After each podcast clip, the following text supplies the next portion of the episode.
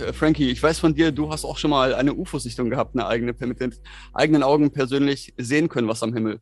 Magst du uns davon ein bisschen was genaueres erzählen? Ja, kann ich gerne machen. Tatsächlich eine UFO-Sichtung im wahrsten Sinne des Wortes uh, unidentified. Das heißt, ich weiß nicht, was es ist, man weiß nicht, was es ist. Und ähm, das war im Jahr, lass mal kurz überlegen, 2000, 2000, 2001, so um den Zeitpunkt rum. Und da, da war ich gerade mit meiner Lady so, das waren unsere Wanderjahre, waren so zwischen zwei Indienreisen in Europa unterwegs. Und zu dem Zeitpunkt, ähm, also ohne festen Wohnsitz, wirklich als, als Traveler, zu dem Zeitpunkt waren wir gerade in Zürich und eigentlich auf dem Weg so Richtung Südeuropa. Und äh, in, in, in Zürich, äh, da hatten wir so eine, so eine Absteige, ich glaube, es nannte sich eine Jugendherberge. Und die hatten oben so eine Dachterrasse. Und das war an einem Sommerabend und oben auf der Dachterrasse waren auch mehrere Leute. Und ähm, dort haben, haben wir das dann gesehen. Es waren so ähm, Lichter am, am Horizont. Ja, ähnlich wie man es auch auf vielen so, so YouTube-Aufnahmen sieht, so, so Lichter. Die waren jetzt bei mir, wenn ich mich recht erinnere, nicht, nicht bunt, aber es waren mehrere Lichter und die waren in so einer Formation. Und diese Formation hat sich auch langsam so verändert. Und das Ganze ging auch ziemlich lange. Also nicht nur so ein Augenblick, so, wow, hast du es auch gesehen, sondern es ging bestimmt ähm, 45 Minuten oder sowas. Und man konnte es beobachten und manchmal hatte man den Eindruck, dass die würden ein bisschen näher kommen, diese Formation, dann wieder weg. Und ähm, äh, schlussendlich ist sie auch verschwunden, nicht auf einen Klatsch, sondern es hat sich irgendwie so von uns entfernt. Ja. Und das haben alle gesehen dort und da haben auch Leute, also da ist auch eine Frau, die ist auch da voll ausgefreakt, das hat die total irritiert. Also es war offensichtlich für alle etwas Unidentifizierbares, etwas, was du so am Himmel noch nicht gesehen hast. Also nicht etwas, was mit herkömmlichen Mitteln erklärbar ist. Wie genau sah das denn aus? Du sagtest jetzt eine Formation, das waren dann mehrere Lichter, die waren weiß mhm. oder waren die bunt und hatten die immer die gleiche Formation, einen Kreis oder eine Linie oder wie sahen die aus oder haben die die verändert zwischen? Ah, das äh, kann ich dir gar nicht sagen. Es war jetzt kein Kreis oder so, es waren es auch keine offensichtlichen geometrischen Figuren, sondern eher so, es waren vielleicht ja, mehrere Punkte, äh, Lichtpunkte, äh, vielleicht fünf, sechs, acht oder sowas. Sieben könnte es auch sein. Also halt, weiß ich nicht mehr genau. Und ähm, ja, Information halt, dass sie sich so ge irgendwie geordnet haben. Also das war jetzt nicht die ständige Bewegung oder ständige Dynamik. Ja. Und zuerst, also als allererstes hätte ich gedacht, na okay, vielleicht sind es irgendwelche, äh, ja, halt, vielleicht Helikopter oder sowas, ja. Aber das war dann auch eine, eine, ging eine ganze Zeit so. Und war auch klar, dass es keine Helikopter sind. Und gehört hat man übrigens auch nichts. Ich könnte auch nicht sagen, wie weit das weg war. Das könnte ich auch nicht sagen. Ist es ein Kilometer weg, was ich sehe, oder ist es, keine Ahnung, 20 weg? Ja. Okay. Ja, das ist immer schwer, ohne weitere Fixpunkte am Himmel das genau. auszumachen. Aber mitten in der so, Züricher Innenstadt, hast du das gesehen? Oder das war mitten in Zürich, ja, genau, mitten in Zürich. Und es war so am, am, am, in einem Sommerabend. Es war so Dämmerungszeit. Also eigentlich noch sogar hell am Himmel. Es war jetzt nicht mitten in der Nacht. Wann genau war das nochmal? 2000, 2001 ungefähr. Okay. Hat das irgendwas mit dir gemacht? Oder hast du es gut weggesteckt? Das hat mit mir nicht so viel gemacht. Ja. Ich meine, ich fand es sogar ey, in der Zeit da sind ganz viele erstaunliche Dinge in meinem Leben passiert. Ich war da so in dieser Phase, äh, das waren so meine Wanderjahre, da war ich zweieinhalb Jahre so auf Reisen, davon äh, anderthalb Jahre in Indien. Also es sind so viele krasse Dinge passiert. Und wir sind auch selber so rumgelaufen wie bunte Vögel, da war jeder Tag war ein Abenteuer. Und es war jetzt nichts, was mich irgendwie ähm, äh, groß erschüttert hätte. Aber es war auf jeden Fall interessant. Und ich fand es auch eben interessant, dass es gerade in der Schweiz passiert ist. Weil die Schweiz ja so ein Land ist, ähm, wenn man so über Black Technology spricht, ja, dann ist die Schweiz dort immer ein Land, was man ganz vorne nennen muss. Es hat auch eine gewisse Geschichte. Ja, ihr wisst schon, im Zweiten Weltkrieg, da haben die auch schon ihre ganzen Tarnprojekte gemacht, so in den Schweizer Bergen, verborgene Tunnel und Bunker und so Zeug. Und äh, ja, Schweiz hat schon immer eine besondere Stellung, auch eine besondere Rolle und das Schweizer Militär natürlich ähm, sehr stark und so weiter. Also Schweiz und Black Technology, das ist sowieso nicht ungewöhnlich. Und deswegen fand ich es auch interessant, dass es ausgehend in Zürich war und wie gesagt, für alle sichtbar. Da fällt mir auch eine witzige Verbindung ein, wo du gerade sagst, ähm, UFO-Sichtung und äh, Schweiz und so. Ich habe, ähm, also wenn ich was Ungewöhnliches am Himmel sehe, dann gucke ich erstmal auch im Flugradar zum Beispiel nach, ist da gerade irgendwas in der Ecke, was vielleicht das sein könnte, zum Beispiel Helikopter oder was sonstiges Ungewöhnliches, was man jetzt so vielleicht nicht einschätzt. Und da sieht man ja auf dem Flugradar auch dann immer diese Fluglinien. Und ich verfolge die auch öfter mal und gucke dann, wo kommt denn der her, wo fliegt denn der hin? Und da habe ich schon öfter festgestellt, dass manche dieser dargestellten Fluglinien plötzlich irgendwo in den Schweizer Bergen aufhören. Da ist kein Flughafen drumherum, nichts weiter, aber diese Fluglinie dieses Trackers hört da mittendrin auf und kommt auch nirgendwo wieder raus. Die startet da. Aber es ist auch kein Startflughafen dann oder sowas angegeben. Das ist auch ein witziges Phänomen, was mir mal aufgefallen ist. Ich hatte ja, als ich 16 war, eine interessante UFO-Sichtung und ich war ja, wie gesagt, erst 16. Mit mir hat das schon was gemacht, muss ich sagen. Also mich hat das schon hat schon in mir gearbeitet, also bis heute. Es war auch, war noch keine Lichter, es war ja ein Dreieck. Es war wirklich physisch, also es war fast greifbar. Ne? Es war sehr nah auch. Zwei Freunde waren dabei, hat sich mega strange bewegt und das hat mich schon ein bisschen verändert, muss ich sagen. Ich habe da viele Jahre drüber nachgedacht und ich habe das bis heute im Kopf. Ne? Damals haben wir uns dann sogar irgendwann versteckt vor dem Ding. Wir sind äh, ins Haus gerannt, haben alles zugemacht, die, die Vorhänge zu und die Rollos runter und die Türen zugeschlossen. Mit 16 hast du Angst, da kanntest du kein, wir kannten kein Internet damals. Bin jetzt 42 und äh, noch nie was davon gehört. Wir hatten keine Ahnung, was das gewesen sein könnte. Aber heute renne ich dem Erlebnis so ein bisschen hinterher. Ne? Ich, ich, würde, ich, ich würde alles geben, um das nochmal zu sehen und, und vielleicht jetzt mit dem, mit dem Auge, das ich jetzt habe, sozusagen, ja. mit dem heutigen Wissen, das, das zu beobachten. Ich würde es viel intensiver beobachten. Ich würde stehen bleiben. Ich würde gucken, wo wäre es dann hingeflogen. Wir haben, es hat sich ein paar Mal so im Zickzack bewegt, blitzschnell. Und dann sind wir weggerannt. Da sind wir wirklich wie die Gestörten weggerannt und haben uns versteckt. Heute, wie gesagt, würde ich stehen bleiben. Oh ja, das ist natürlich spannend. Und hey, das, was du erlebt hast, klar prägt dann sowas mehr. Ja. Das, was ich gesehen habe, das war zu keinem Zeitpunkt jetzt irgendwie eine Bedrohung oder sowas. Wobei, wie gesagt, die eine Frau dort, die hatte schon so als bedrohlich wahrgenommen. Aber es ist jetzt was anderes, als wenn da irgendwas physisch auch näher ist. Hey, ich kann bei, dem, bei diesem Lichtphänomen ja noch nicht mal sagen, ob es was Physisches ist. Das weiß ich nicht. Also ich kann noch nicht mal sagen, ob das was Physisches ist. Also wie gesagt, irgendein Apparat, eine Maschine, ein Fluggerät äh, oder ob es nicht äh, einfach ein Lichtphänomen ist. Licht ist auch was, wo wir bei weitem noch nicht alles wissen. So. Äh, ich, ich kann noch nie mal sagen, was es wirklich genau ist. Dagegen, wenn du irgendwas näher an dir dran hast und dann sagst du auch schon Dreieck und so, du kannst da wirklich eine Form erkennen Oh, natürlich, äh, das schickt dann dann wahrscheinlich ein bisschen mehr. Das, ja. kann ich nachvollziehen. Ne? Ja, und deswegen wurde der Begriff UFO ja jetzt erweitert, weil das fliegende Objekt muss es ja nicht unbedingt sein, ist ja das UAP, ja. das Phänomen, das Luftphänomen. Und wie du sagst, können es unter anderem auch nicht physische Erscheinungen sein, die man da manchmal beobachtet, die merkwürdige Dinge tun. Ja. Von meiner Intuition her, und das ist aber wirklich nur, was halt mein Gefühl ist, aber ich glaube, das ist auch wichtig, oder? Ich meine, ähm, Daniel, das wirst du auch bestätigen. Also, es, weil du hast vorhin gesagt, jetzt würdest du es anders wahrnehmen. Es sind nicht nur deine Augen und dein Wissen, sondern es ist auch dein Gefühl, deine ganze Intuition, all deine Sinne als Mensch so puh, aufnehmen und, und so also von meinem Gefühl her war es, ich würde schon sagen, es war was Technisches.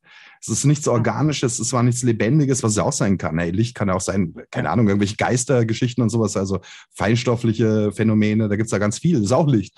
Äh, also ich habe schon eher das Gefühl, es ist was Technisches, auch wie Formation, wie es bewegt hat, das war irgendwie so technisch in meinem Sinne, so, also in meinem Verständnis her, aber das ja. ist interessant. Ich hatte vor ein paar Monaten auch ein Erlebnis mit, ich würde, ich nenne es einfach mal Lichtphänomen jetzt. Wir sind ich bin mit so einem Blablacar mitgefahren von Köln hier wieder nach Coburg und auf der Autobahn. Und es waren noch zwei Leute, also plus Fahrer mit mir im Auto. Und da habe ich auf der rechten Seite, habe ich rausgeguckt zum Fenster. Es war schon spät, es war dunkel, es war nachts. Und am Himmel sehe ich äh, Lichter. Es waren, ich würde jetzt einfach mal sagen, Kugeln. Die waren aber nicht scharf abgezeichnet, sondern eher so ein bisschen, weiß nicht, schwaches Licht, würde ich jetzt mal sagen, so Kugeln. Und eine stand am Himmel und dann kam eine so bogenförmig dazu und es hat eine lange Geschichte kurz. Es ist wie, als hätten sie miteinander gespielt. Dann habe ich gedacht, naja, vielleicht irgendwelche Suchlichter oder irgendwas, keine Ahnung, ähm, Disco-Lichter. Aber ich habe es beobachtet und wir sind viele Kilometer gefahren und dann waren die plötzlich immer wieder neben uns. Also neben uns in Anführungszeichen, denn die waren sehr weit im Himmel. Die waren jetzt mit Sicherheit nicht wegen uns da, ich habe gedacht, ja, wenn so Discolichter sind, dass die immer noch so nah neben uns sind. Nach, nach 40 Kilometern, 50 Kilometern sind die immer noch da. Ich weiß nicht, was es war. Vielleicht waren es wirklich irgendwelche komischen Discolichter oder, oder Suchlichter. Ich weiß es nicht. Die haben wirklich, wirklich miteinander gespielt, so hatte ich den Eindruck. War ganz, war ganz komisch. Und ich tippe so meinen mein Nebenmann an dem Auto, sag, guck mal raus, was denkst du, was das ist, ne? Das sagt er, ja, das, sind, das ist nichts. Da gar keinen Kopf drüber gemacht. Ich finde das immer faszinierend, dass dann Leute mit dabei sind, die sich überhaupt nichts drum scheren, die da hochgucken, sowas sehen und, und komplett unbeeindruckt sind. Sich überhaupt keinen Kopf darüber machen, das finde ich wirklich bemerkenswert. Ne? Ich meine, ich mache den Leuten keinen Vorwurf, aber für mich war es schon ähm, ähm, sehr beeindruckend. Und ich hatte, wenn ich bei diesen Lichtern nicht den Eindruck, dass es technisch ist. Ja, so wie du es beschreibst, würde ich es ist eben anders. Dieses Spielerische und so, ja. ja. Bei dem, was ich gesehen habe, war überhaupt nicht spielerisch. Es war eher so mechanisch, irgendwie alles so rational. Nicht so wie so Schmetterlinge oder so, ja. ja. Was Lebendiges, ja, das ist anders. Aber interessant auch, was du sagst, wie, wie das halt Leute wahrnehmen. Das war da bei meinem Fall auch so. Gerade weil es auch dann bestimmt 45 Minuten, eine halbe Stunde, 45 Minuten war. Es ist dann wie so ein Regenbogen, weißt du, am Anfang, wow, ein Regenbogen und alle klotzen hoch und nach fünf Minuten dann, naja, es hat ein Regenbogen. Ich finde, das ist halt einfach da ist. Das finde ich auch interessant. Und aber trotzdem, äh, okay, es ist jetzt einfach da, aber es ist doch eine interessante Frage. Was zum Teufel ist das? Ja, die Leute. Hast du denn dann im Nachhinein mal probiert rauszufinden, was das war, Frankie? Wenn du da guckst, ob da irgendwie ähm, andere Leute noch mal was gesehen haben? Ich meine, 2001, sagst du, war vielleicht Internet noch nicht ganz so verbreitet, dass man so Foren hat oder Sammelstellen für solche Sichtungen, aber vielleicht in der Zeitung mal geschaut? Ähm, jetzt speziell für diesen Tag nicht, nee, habe ich, hab ich nie recherchiert. Ich wüsste es auch das Datum nicht mehr. Aber ganz, äh, das, was ich gesehen habe, haben, haben Millionen von Menschen schon gesehen. Und da gibt es ja ganz viele Bilder auch und Filmaufnahmen von genau solchen Sachen. Ich habe vor einer Weile mit meinem Nachbarn gesprochen, ein junger Kerl. Ja, was heißt junger Kerl? 32, 33. Und mit ihm, mit seiner Freundin habe ich drüber gesprochen, über den Podcast, über die Themen, mit denen wir uns beschäftigen. Dann habe ich gesagt, ist es nicht geil, wenn man nachts bei sternenklaren Himmel rausgeht und in den Himmel anguckt und einfach nur mal so philosophiert, was da oben alles ist. Ist doch, ist doch Wahnsinn, den Himmel anzugucken, habe ich gesagt. Ne? Ist doch Wahnsinn, wenn du in den Himmel guckst, was du da siehst und, und da bewegt sich was, hier bewegt sich was. Satellit oder was weiß ich, was es ist. Und dann sagt er, ich gucke nie in den Himmel, sagt der Kollege. Ich gucke nie in den Himmel. Ich sage, wie, wie, wie geht das, wenn du draußen stehst, keine Ahnung, auf dem Balkon rauchst eine oder so? Du guckst du nicht in den Himmel, sagt er, nö, interessiert mich nicht, was da oben ist. Ich kann, ich kann für sowas echt nur ganz schwer Verständnis aufbringen natürlich verstehe ich es irgendwo, nicht jeder ist wie ich und, und jeder ist anders, aber irgendwie zieht es doch die Menschheit schon immer irgendwie gen Himmel oder nicht gen Himmel, gen, gen Weltall oder Universum. Das ist doch äh, so, eine, so eine, eine Frage, mit der sich die Menschheit schon immer beschäftigt hat. Da kannst du hingucken, in welche Kultur du auch willst. Jede, jede Kultur, fast jeden Menschen auf der Welt hat es früher irgendwie Richtung Universum gezogen. Die Leute haben sich schon immer damit beschäftigt. Dass jetzt wirklich Leute hier stehen und sagen, juckt mich nicht, ich, mich interessiert der Himmel nicht, schaut für mich nicht schön aus, gibt mir nichts. Das finde ich echt schwierig äh, zu schlucken für mich, sowas. Ja, Daniel, die, die Menschheit hat sich damit beschäftigt oder einige oder vielleicht auch viele, aber bestimmt nicht jeder. Und so hast du heute auch noch Leute. Natürlich, ja. ich sag ja, ich, ich habe schon Verständnis, dass jemand sagt, es juckt mich nicht oder so, aber es ist schwer. Schwer ja, zu schlucken. Und das heutige Äquivalent zum Hans Guck in die Luft ist ja der Hans Guck aufs Display. Und dann guckst du da direkt ja. in die andere Richtung wieder, ne? Ja. Bist du auch stimmt. gefangen. Das stimmt. So ein eigenes Abgelenkt. Universum, ne? So ein eigenes Universum, sag ich mal, wo du reingesaugt wirst. Finde ich auch ganz schlimm. Also wirklich, ich sehe es ja an den Kids, wenn ich da irgendwo. Hey, vor kurzem bin ich ähm, an die Bushaltestelle, weil ich mit dem Bus in die Stadt gefahren bin. Und da standen, ich habe es gezählt, 13 Kids und einer hat nicht ins Handy geguckt. habe ich mir gedacht. Der Außenseiter, der Wie krass, ne? Wie krass. Und er ist, es ist so, es, er, war, er war der Außenseiter, der Außenseiter. Die anderen haben ins Handy geguckt und er war der Einzige, der dann mich auch begrüßt hat und gesagt hat: Hi, wie geht's? Guten Morgen. Und alle anderen stehen da und gucken in ihr Handy rein. Es ist wirklich, es ist wirklich derb, also wirklich, wirklich furchtbar. Es ist derb, aber wie du es auch selber gesagt hast, hey, die Menschen sind verschieden. Und hey, beim selber ist es doch auch so. Als ich jung war, da haben mich diese Themen auch, naja, doch durchaus auch schon interessiert. Aber, aber jetzt zum Beispiel so Himmel schauen und so, hey, es ist halt einfach auch, je, je älter man wird, das, jeder Mensch ist auf seinem Weg auch irgendwo. Und dann, dann interessieren auf einmal Dinge mehr. Und dann denkt man sich, Mann, hey, früher vor 30 Jahren, was war ich da für ein Ignorant auch? Ja? Das ist halt ja. halt immer auch so. Aber ich stimme dir voll zu. So, du das gesagt hast, dass das die Menschen schon so lange machen. Und ja, gerade wir, wir leben auch in, in einem Land, wo das unglaublich alt ist. Ich meine, wir haben diese äh, Himmelsscheibe von Nebra, wir haben äh, das ähm, Sonnenobservatorium von Gosek. Hey, da reden wir von 8.000, 9.000 Jahren alt. Da sind wir in komplett anderen Horizonten als all diese frühen Hochkulturen, was wir jetzt in der Schule lernen, die auch interessant sind, klar. Also Zweistromland und Ägypten. Aber 8.000, 9.000 Jahre, damals haben, haben die Menschen schon, schon ähm, das geklärt, wann so diese Kardinaltage sind, so Wintersonnenwende, Sommersonnenwende. Und das definiert ja schon die Jahreszeiten. Das definiert schon einen Kalender. Da fängt schon Mathematik an. Äh, Kreis und du teilst den Kreis auf in vier Sektoren und so weiter. Ey, das ist so uralt. Und das haben die Leute tatsächlich halt. Also meine persönliche These ist, dass es in, in, aus Europa kommt ursprünglich weil wir halt so hier in Europa dank des Golfstroms so weit im Norden leben können, dass halt diese, diese Unterschiede von den Jahreszeiten, die ja definiert werden durch den Lauf der Sonne, bla, ey, das ist halt so wahnsinnig krasser Unterschied bei uns, äh, Sommer, Winter. Die, die Helligkeit am Tag, Vitamin D-Geschichten, äh, all diese Sachen. Wenn du in den Tropen bist, dann macht das, spielt das gar keine Rolle. So, weißt du, Tropen gibt es keine Jahreszeiten. Da gibt es Regenzeit oder Trockenzeiten und sowas. Aber diese solaren, diese Abhängigkeit von, von dem Solaren, die ist halt nirgendwo auf der Welt, auf dieser Erde so krass wie im, im hohen Norden. Und nirgendwo auf der Welt kann man halt so weit im Norden leben wie hier in Europa. Das geht halt in Sibirien nicht. Und in, in Amerika sind es dann auch nur ganz kleine Kulturen, so Inuit oder so, die da survivalmäßig halt irgendwie durch den Winter kommen. Aber hier in Europa, da spielt das halt so eine große Rolle. Und ich glaube, dass das alles von, also hier seinen Ursprung hat, diese, dieses Himmelsbeobachten, Nachtsbeobachten, Kalender entwickeln und, und so weiter. Ja, kaum woanders ist es ja auch so wichtig und lebensnotwendig, diese Zyklen zu kennen, allein schon, um eine ausreichende Ernte generieren zu können jedes Jahr und so weiter. Und vielleicht auch größere Zyklen zu beobachten, 10, 20 Jahre, vielleicht Sonnenaktivitäten oder so weiter, die da mit reinspielen, wo man weiß, okay, die nächsten drei Winter könnten hart werden. Ja, denk mal, da ist das hier, die Region schon immer dafür prädestiniert gewesen, darauf ein Auge zu haben. Ja. Und diese auch diese ähm, Systeme verstehen zu wollen, zu müssen. Es scheint sogar noch einen viel größeren Hintergrund zu haben, der eventuell auch ein magisches Weltbild widerspiegelt, wo energetische Möglichkeiten im Jahr verteilt dann auf einmal messbar äh, widerrufbar sind. Ja. Das ist ein sehr guter Punkt, sorry, den du ansprichst, Sebastian, weil äh, hier, Mirko, du hast gesagt, dieses, dieses Kalendern, äh, das hat auch zu tun mit der Landwirtschaft, aber das glaube ich gar nicht mal. Weil, weil eben das ist, jedes Jahr ist es anders, wann der Frühling anfängt. Das für, für, für den Bauern. Das manchmal ist so ein Jahr, da geht der Winter total lang, manchmal geht er nicht lang. Das ist spontan, das entscheidet der Bauer so, wie, wie ist jetzt das Wetter so. Diese, ich habe mich das oft gefragt, warum ist diese, hatten die unsere Vorfahren da so eine, ja, fast schon Obsession, dieses, das so exakt zu messen, diese Exaktheit. Genau heute der Tag. Und ähm, meine These ist auch eher so, wie es äh, Sebastian sagt, dass es dafür vielleicht magische Gründe gibt. Ich glaube, für die Landwirtschaft brauchst du diese exakte Zeitmessung nicht.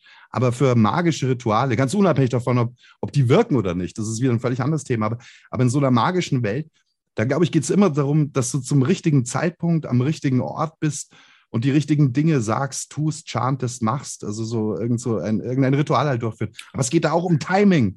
Und ich glaube, das ist der einzige Grund, der mir vorstellbar ist, warum Menschen so vor 8.000, 10.000 Jahren, warum die da so besessen davon waren, exakt die Zeitpunkte rauszufinden. Weil so im natürlichen Leben und auch als, als Landwirt, damals gab es auch noch gar keine Landwirtschaft, aber, aber selbst wenn, ey, da brauchst du nicht das genau wissen so, sondern du spürst, okay, jetzt der Frühling bricht los, die Natur zeigt mir das, die Pflanzen schießen hoch, jetzt sähe ich aus. Und das ist nicht jedes Jahr derselbe Tag. Ja, da hast du natürlich recht, dass das die Landwirtschaft nicht ähm, ausschließlich betrifft und dass der exakte Zeitpunkt da nochmal ein viel größeres Mysterium darstellt. Und das hast du ja nicht nur hier, das hast du ja auch bei bestimmten Pyramiden, dass da die Stufen, der Schatten der Stufen an einem bestimmten Tag zu einem bestimmten Zeitpunkt auch genau bestimmte Formationen ähm, zeigt. Oder auch die Flächen der Pyramiden von Gizeh haben doch auch, ich weiß gar nicht, zu Tag-Nacht-Gleiche, an einem bestimmten Kardinalstag, auch zu einem Zeitpunkt sieht man nur diese ganz kleine Unebenheit, diese äh, dass es quasi nochmal doppelt so viele Seiten sind an den Pyramiden, wie es ursprünglich aussieht und so weiter. Ja. ja gibt es da ganz viele Hinweise drauf in den weltweiten alten Kulturen und ähm, Bauten auch, die man da vorfindet. Ja. Pyramiden, ein Mysterium. Ich finde es immer wieder faszinierend, dass, guck mal, wenn du alte Schulbücher anguckst, da steht drin, das sind die wilden Theorien drin, wie die Pyramiden gebaut wurden. Mit den Holzstämmen wurden die Steine rangerollt und was weiß ich. Dann denkst du dir, wo kommt das ganze fucking Holz her, das die für, die, für diese scheiß äh, Stämme gebraucht haben, um die hey, roll mal irgendwie sechs, acht Tonnen schwere Steinblöcke über ein paar Baumstämme, wie lange halten die? Weißt du, wie ich meine? Du, du rollst da zwei Blöcke drüber, dann sind die futsch, dann brauchst du neue. Das ganze Holz hergekarrt und dann angeblich über irgendwelche Rampen nach oben gezogen. Und man muss ja bedenken, die, die alten Ägypter zu der Zeit, als die Pyramiden gebaut wurden, die ersten großen Pyramiden, so lange waren die noch nicht aus der Steinzeit draußen. Muss man bedenken. Ne? Es ist, es ist, ja, ist ich meine, es, da steckt wirklich viel ähm, Know-how dahinter, so ein Ding zu bauen, dass das auch hält und mit diesen ganzen Schächten in diesen Pyramiden und unten und, und ich meine, in der Pyramide drin, diese Räume, das baust du nicht selbst, wenn du, wenn du erst kurz äh, aus der, Zeit, aus der Steinzeit rausgesprungen bist, sag ich mal. Ne? Da finde ich die Theorie schon ähm, interessant, dass da Hilfe da war beim Bau der Pyramiden. Ich meine, gebaut, vielleicht haben sie wirklich irgendwie selbst gebaut, aber nicht entworfen. Ja, natürlich ein naheliegender Gedanke, so, dass es da irgendwas gab. Weil in der Tat, wie du sagst, normalerweise müsste man erwarten, dass, dass es anders ist. Also, dass du mit ganz einfachen Sachen anfängst und dann halt immer besser wirst im Laufe der Generation, nicht perfektionierst.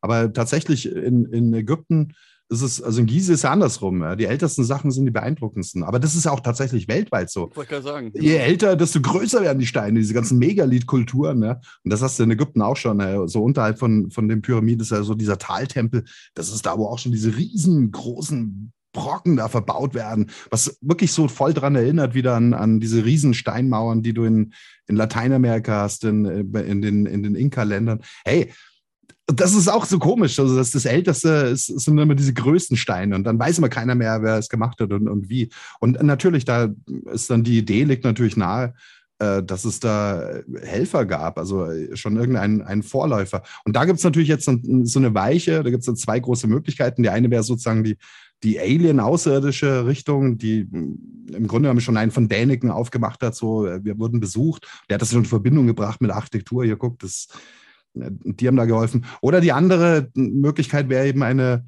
eine Lost Civilization, dass es halt eine, eine irdische Hochkultur gab äh, vor den uns Bekannten. Und das ist eher so, was ich favorisiere. Aber wissen tun wir es beide nicht. Ich auch. Favorisiere ich auch. Ja, Aber ja wie gesagt, wissen kann man es nicht. Lost Civilization halt, ja. Ja. Spannend. Atlantis ist vielleicht auch so ein Begriff, der das so greift, dass da vorher schon irgendwas war. Also. Das eine schließt das andere auch nicht unbedingt aus. Also Alien ist, ist ja ein sehr groß gefasster Begriff, der einfach nur auch Fremder heißt im Englischen und dementsprechend ist äh, eine Lost Civilization, die es nicht mehr gibt, dann ja auch so zu bezeichnen. Von daher. Mhm. Das stimmt. Also man könnte selbst, also das kann man auch sagen, ja. Also es könnte auch, es könnte auch eine Lost Civilization sein. Es gibt interessant, es gibt alle möglichen Varianten. Es könnte auch eine, eine irdische Lost Civilization sein, die aber vielleicht nicht menschlich ist. Das mag ja auch sein. Also ich meine, jetzt gibt es wahrscheinlich jetzt so von intelligenten Wesen vielleicht auch nur Menschen. Also okay, Delfine Soundtiger, aber ihr wisst, was ich meine. Aber vielleicht gab es ja vor, hey, das wissen wir nicht, was es vor 50.000 Jahren gab. Vielleicht gab es da tatsächlich noch irgendwie eine andere intelligente äh, Lebensform hier auf der Welt. Vielleicht. Und da kommen wir dann so zu Fragen, das wollte ich ja mit Mirko dann mal intensiver irgendwann besprechen, von Breakaway Civilizations. Möglicherweise gibt es heute noch. Also so irgendwo versteckte äh, diese Ideen, die hat er schon ein, ein uh, äh, HP Lovecraft, kennt ihr bestimmt so. Ah, ich so, liebe so Dark Little. Ja, ich auch. Yeah. Der hat das doch auch schon beschrieben, so diese Ideen, dass da in der Antarktis drin so diese Cthulhu-Wesen und äh, Yoxotot und wie die alle heißen, so, dass die dort innerirdisch irgendwie leben, aber irgendwie auch frozen sind, also schlafen oder sowas. Und da, da geht es doch ganz oft darum, dass die dann mit irgendwelchen magischen Ritualen versuchen, diese, diese alten, die Alten, so nennt es äh, Lovecraft, auch die Alten, die so schon vor den Menschen da ja. waren, die, die, halt wieder zu, zu erwecken. Hey, das ist ja auch eine Möglichkeit. Und äh, Talking about Antarktis, internationaler Sperrvertrag, niemand darf schauen, hier gibt es nichts zu sehen. So, weißt du. Hier darfst du noch nicht mal dich als Sportler irgendwie messen. Das ist einfach nur eine No-Go-Area. Naja. Und H.P. Lovecraft, ich denke mir oft, ich habe so viel H.P. Lovecraft gelesen und gehört. Ich liebe diese Hörbücher mit diesem David. Nathan. Mega. Boah, da, da, kriege Gänsehaut, wenn der spricht. Und ich höre mir diese Sachen an oder lese diese Sachen und denke mir jedes Mal, wie kommt dieser Dude auf diese Ideen? Wo kommt das her? Das ist doch, das fällt dir doch nicht ein. Wenn zu du, der Zeit auch noch. Zu ja. der Zeit eben. Das, das fällt dir doch nicht einfach so ein. Wo, das, das muss so irgendwo hergekommen sein. Ich meine, natürlich war der vielleicht ein bisschen durch im Kopf, aber solche komplexe Ideen, ich meine, gut, wir haben natürlich andere gute Science-Fiction-Autoren. Ich, ich, erinnere mich gerne immer an die Perry Roden-Reihe, die, die liebe ich ja bis heute auch, ähm, auch wenn ich schon lange raus bin, leider.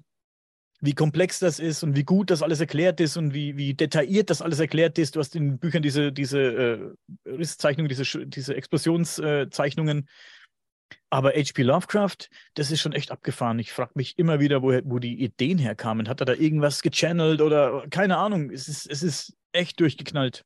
Also ich kann das mal ein bisschen versuchen zu erklären. Äh, jeder oh. Mensch hat so eine innerliegende Neugier in sich drin und wenn man sich die nicht von allem, was man in der Welt begreifen will, abreden lässt und die immer weiter vorangehen lässt, diese Neugier, dann kommt man irgendwann dazu, sich ja, Wissensgebiete zu erschließen, die für andere ungreifbar sind. Ja, und da die, die, die Frage ist natürlich auch total spannend, sehr spannend. Wo hat es dieser Lovecraft her? Und da möchte ich noch einen anderen Namen reinschmeißen, der noch vor Lovecraft war, Edgar Allan Poe. Und der, der hatte auch schon solche Dinge berichtet. Der hatte auch schon äh, so ein Buch, das hieß, glaube ich, irgendwie die Reise von ähm, ähm Gordon Pym oder sowas. So eine Reise so in die Südsee, etwas, was man damals noch gar nicht kannte, also weit nach Süden. Und die sind dann auch irgendwann in die Antarktis gekommen. Und ab da wurde es dann wirklich äh, weird. Äh. Und das finde ich interessant, weil wo das Poe das auch schon nährt. Und hier eine Theorie von mir, wo der und möglicherweise dann auch Lovecraft äh, diese, diese Ideen vielleicht ihre Roots haben. Äh, damals war in Neuengland, in, in, es ist, glaube ich, Massachusetts, da war diese Walfängerstation Nantucket. Das ist so ein Ort gewesen, da ist auch Moby Dick und so, wenn man das mal gehört hat. Hier, das kommt alles Nantucket. Das ist damals der wichtigste Walfanghafen wahrscheinlich auf der Welt gewesen. Und damals war Walfang im 19. Jahrhundert, äh, das war wegen, dem, wegen diesen Ölen. Das war so Hightech, das ist, was heute Öltanker sind. So, es war Big Business. Und diese, in diesem Nantucket, ey, das waren die Walfänger, die als erstes bis zu, darunter gefahren sind. In die Antarktis ist damals kein Forscher gefahren und es gab auch nichts irgendwie zu handeln. Es waren die Walfänger, die halt immer weiter so auf der Erde in diese Südmeere, in diese wilden Gegenden gekommen sind. Und die, die haben diese Geschichten irgendwie zurückgebracht nach Nantucket. Und dann ist es so eine Frage, ist das alles nur Seemannsgarn? Oder ist es halt wirklich dort unten äh, auf irgendeine Art so, so ein Klima, was den Menschen so in, in seiner Psychologie, in, in seiner ganzen Wahrnehmung irgendwie beeinflusst. Und das wiederum, hey, ich war selber nicht, nie in der Antarktis, aber ich habe mal so eine wirklich abenteuerliche Reise auch gemacht, äh, zum Teil mit Freunden und zum, ähm, auch alleine, äh, so in, im äußersten Süden von Südamerika, so Feuerland und dann noch südlich von Feuerland kommen noch so ein paar Inseln. Und ich sagte, das war schon dieses ganze Patagonien. Also es fängt schon irgendwo weiter oben an, so diese ganze Gegend da unten ist weird. Und es hat einen Einfluss auf, auf auf den Menschen so. Du träumst jede Nacht anders. Äh, manchmal auch wirklich in der Wildnis, so bei völliger Nüchternheit hast du sowieso unter Drogen irgendwie, hey, die, die Dimensionen verschieben sich. Und da habe ich auch damals schon, als ich selber dort war, habe ich mir gedacht, boah, krass, das ist zum Teil wie aus so einem Lovecraft-Buch, wo auch so Geometrien, Winkel sich auf einmal verschieben. So, ey, boah, was zum Teufel so. Und ja, das ist irgendwie die Vibration schon in Patagonien und Feuerland und so, die ist so seltsam und das können so viele Leute bestätigen. Also nicht nur ich als Altfreak oder sowas, das können ganz viele Leute sagen, so die dort waren. Ne? Auch schon der große ähm, hier, wie heißt der gleich nochmal, ähm, der, der deutsche Entdecker, so der ähm, Humboldt? Ja, genau, Dankeschön. Der ich war Humboldt. stumm, sorry. Sehr gut, der Humboldt, ja genau, der auch, der, der, der war auch, der hat in seinen Memoiren dann geschrieben, hey, er hat so viele krasse Orte gesehen, so, die damals keiner gesehen hat. Aber jetzt im Alter, wenn er immer so zurückdenkt, das, was ihn am meisten beeindruckt hat, das war dieses, doch auf den ersten Blick so hässliche Patagonien, wo halt auch nichts wächst und da ist die ganze Zeit Wind und es ist alles so alte Erde und Dinosaurier-Skelette und also ich habe keine gesehen, aber dort kommt halt, das ist die alte aufgerissene Erde, das ist so wild dort. Und möglicherweise ist es aber die Vibration, die aus der Antarktis kam. Möglicherweise haben es eben diese Walfänger auch so damals schon wahrgenommen. Auf so einem Schiff dann sowieso äh, in so einer Männertruppe, weißt du, bei, bei dem wilden Wetter, da kommst du dann eh ins Trippen und dann zu Hause erzählen die halt dann diese Stories und das greifen dann wieder Leute wie Poe und später Lovecraft vielleicht auf. Ja. Sehr geil. Ich finde es auch interessant, dass ich glaube, die hatten beide mit ähm, Crowley zu tun auch. Ich denke Poe auch, ja? Oder ist das äh, Nee, aber Crowley war dann auf jeden Fall nach Poe. Poe war ja schon vorher. Ist das so weit auseinander? Ja, Poe ist ja frühes 19. Jahrhundert. Ich, ich glaube, der kannte nicht den Crowley. Ja. Der Crowley ist eine, also eine spätere Zeit gelebt. Ja. Lovecraft natürlich schon. Lovecraft und Crowley, die müssten so ähm, ja, Zeitgenossen gewesen sein. Ja, ja die hatten, glaube ich, auch regen Schriftverkehr und haben sich auch getroffen, glaube ich. Ne? War ganz interessant. Ja, ich glaube auch, dass du durch Reisen und dadurch, dass du verschiedene Orte besuchst, einfach dein Bewusstsein erweiterst und dadurch auch vielleicht auf solche geilen Ideen kommst. Ich stecke hier fest, bei mir, ich reise nicht äh, mega viel, ich mache schon ab und zu mal eine kleine Reise, aber innerhalb von Deutschland. Aber ich denke, wenn du andere Orte besuchst und vielleicht so krasse Orte, Antarktis, Feuerland, dass du da wirklich ähm, dein Bewusstsein mega erweiterst, wenn du solche Orte siehst, dass du dich dass du eine ganz andere Verbundenheit irgendwie entwickelst mit äh, deiner Umwelt und dann sich ganz äh, krasse Gedanken bilden. Ah, voll. Ein wichtiger Punkt ist da das Erdmagnetfeld selber, dass da vielleicht ganz andere Magnetwirbel, geomagnetische Ströme ja. sind oder einfach ganz andere Energiefrequenzen und Qualitäten, die plötzlich vielleicht andere Qualitäten auch im Gehirn, im Bewusstsein freischalten. Ne? Und da ganz andere, für ganz andere Resonanzen sorgen und dann die Wahrnehmung auch dementsprechend erweitern, auch ne? einen ganz anderen Teil der Wahrnehmung plötzlich freischalten die du vorher so noch nicht gehabt hast. Völlig richtig, Mirko. Genauso so sehe ich es auch. Als ich damals dort war, das war so in den 90ern war das, ja, war ich auch noch viel jünger. Ich meine, es ist auch jetzt schon so rau dort alles, ja, das Klima und das Land, das ist, ist tough. Ja, ich bin froh, dass ich nicht mehr hin muss, so, weil ich war dort. Ich, aber, aber ja, ich habe damals eben, eben habe ich mir schon gedacht, okay, das ist, das ist dieses alte Gestein, wie ich schon gesagt habe, das ist so uralte Erde. Das seit, seit 10.000 Jahren bläst dort der Sturm, so weißt du. Das ist irgendwie, ist auch, und auch der permanente Wind ist auch mit der Psyche. Aber vielleicht ist es eben nicht nur die Schwingung aus dem Gestein, sondern vielleicht ist es, wie du sagst, Mirko, äh, vielleicht ist auch da die Antwort eher in der Elektromagnetik und sowas zu suchen. Es ist halt echt eine extreme Region auf unserer Erde. Und ähm, naja, was macht das mit der Psyche? Fakt ist, irgendwas passiert dort. Und ähm, Daniel, du hast natürlich völlig recht. Also so, so Reisen äh, hilft einem dort enorm. Es ist halt auch mein Style. Ich habe das viel gemacht in meiner Jugend und auch äh, echt mal oder in jüngeren Jahren dann eben auch komplett losgelassen und ohne festen Wohnsitz wirklich äh, Spirit Man durch die Welt.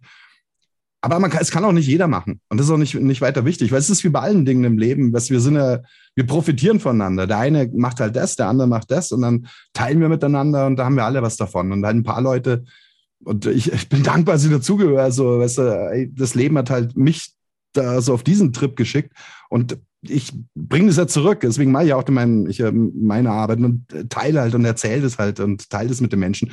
Und ich schätze, bei dir ist es ja nicht anders, weißt du? Das, was, was du gelernt hast, was dein Talent ist, was ich vielleicht auch überhaupt nicht kann, das teilst du ja dann auch wieder. Und äh, so bringt sich halt jeder ein. Ne? Natürlich. Da würde ich schon mal hier haben und mich das sehr interessiert. Du hast vorhin davon erzählt, dass du in Indien warst. Vielleicht kannst du uns darüber ein bisschen was erzählen. Das würde mich wirklich mega interessieren. Ja, das ist eine krasse Geschichte, weil ich war nicht mal anderthalb Jahre in Indien, da könnte ich dir ganz viel erzählen. Weißt du? Ja, hau raus, erzähl mir Jetzt, was. Ich mein, äh, weiß ich gar nicht, wo ich da anfangen soll. Also, was, äh, war deine, was waren deine Beweggründe, nach Indien zu gehen?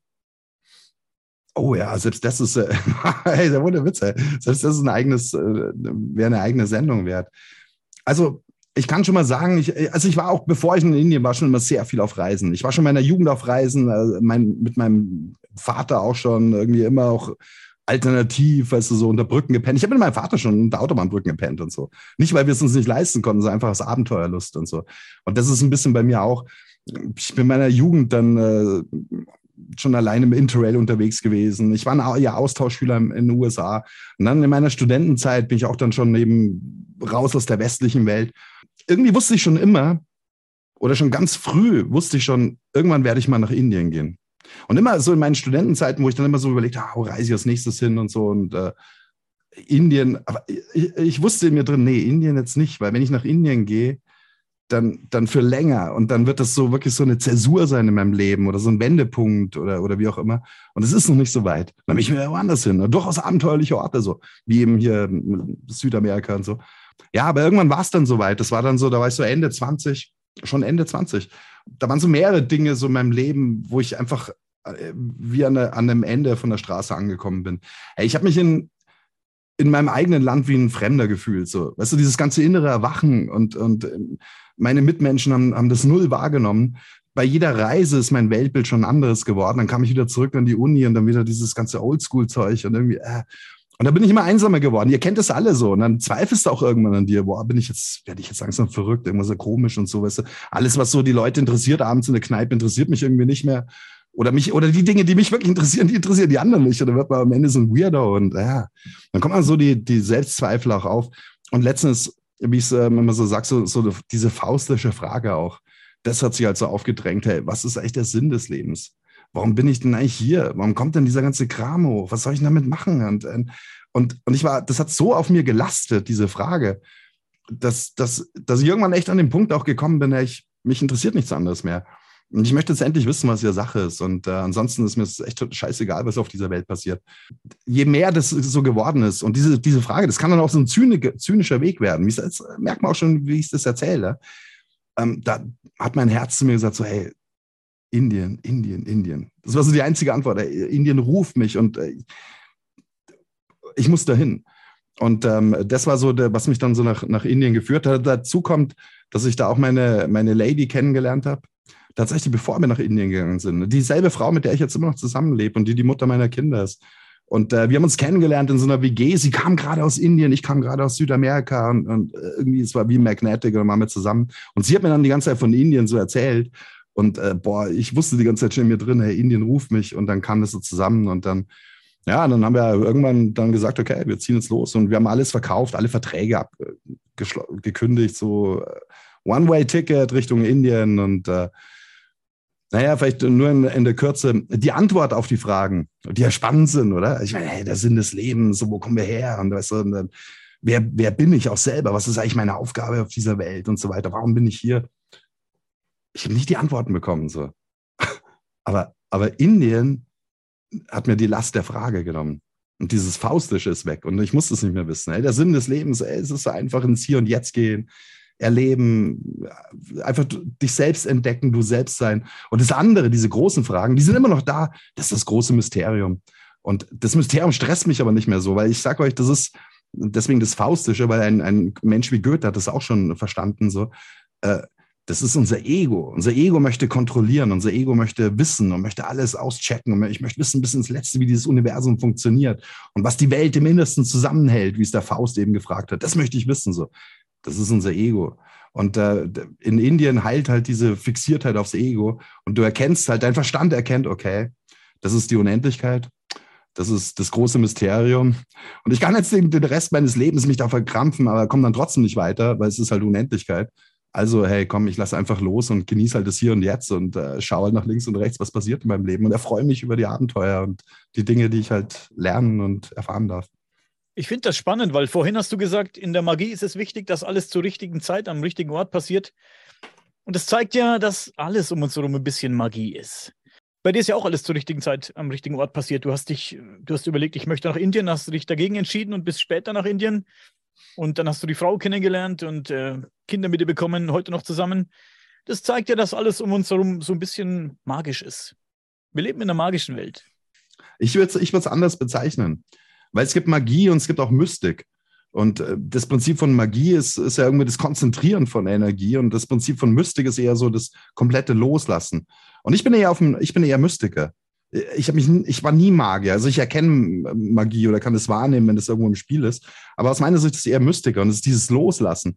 Und äh, so, so wie hier Parsival, weißt du, auf, auf der Suche nach dem Gral, der dann halt einfach die, die, ähm, die Zügel von seinem Pferd loslässt. Alle anderen, die haben einen Plan und das waren alles super intelligente Leute, auch ein Ritter und tapfer und bla. Aber nur der, der loslässt, also der findet den Weg zum Gral. Das ist dieses, also auch so ein mystisches Prinzip. Und bei mir ist es tatsächlich eher das Loslassen. Das, das bestimmt mein Leben. Und ähm, diese Dinge, dann kommst du auch in so einen Rhythmus, in so einen natürlichen Rhythmus. Also das ist doch nicht zufällig, das passt dann schon alles. Wie du sagst, ey, das Zeitfenster, wo ich nach Indien gegangen bin, war perfekt in meinem Leben. Es, es ja. gab nur das, es gab, war vorher nicht richtig gewesen. Und es wäre nachher dann vielleicht zu spät gewesen. Also jetzt geht's. Ja. Und ähm, ähm, da kommst du aber hin durch, da musst du nichts bündeln, weil Magie musst du immer was machen, da musst du was, musst du aktiv sein, sondern ey, einfach dieses komplette Loslassen und dann übernimmt irgendwie dein, dein inneres Selbst, dein Spirit, äh, dann kommen diese ganzen Resonanzen. Und ähm, das ist eine tatsächlich auch der Hauptlektionen, die mir auch Indien gegeben hat. Das wusste ich schon vor, aber, aber ey, let go, weißt du, und äh, da entsteht dann wirklich so ein, ja, tatsächlich kann man, das heißt dann auch gerne, so ein zauberhaftes Leben. Also da, da, passieren halt dann spannende Dinge, Synchronizitäten, Menschen, die du kennenlernst, Situationen, die du kommst und so weiter. Und das ist auch nicht immer nur lustig. Es ist auch nicht immer nur, nur Spaß, das ist auch klar. Also ich meine, hey, auch in Indien, da gab es Tage, da war ich dann so klein wie Hut mit Hut. Also echt, boah, wo du komplett irgendwo verzweifelst an dir selber. Das ist auch, auch das gehört dazu. Oder? Du sagst, du erkennst Magie, wenn du sie siehst. Gib mir mal ein Beispiel. Uh, das ist natürlich eine gute Frage. Ja. Ich habe schon mehrmals in meinem Leben tatsächlich, aber das ist jetzt echt auch finsterer Stuff zum Teil. Ja. Also ich bin auch schon schwarze Magie begegnet. Ja. Leute, die schwarze Magie auf, auf einen projizieren, so würde ich das nennen. Ja.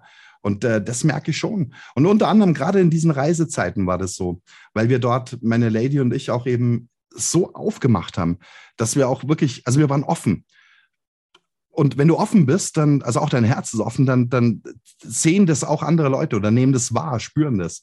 Und äh, das, das zieht dann durchaus auch solche, solche Kräfte an, die sich da irgendwie zum, zum Licht hingezogen fühlen. Und ja, da waren mehrere Begegnungen von, von Leuten, die da, wie soll ich sagen, also die, äh, ich will das nicht schlecht reden, weil das sind auch Menschen. Das sind letztens ist es dann auch wieder nur Opposition irgendwo, ja.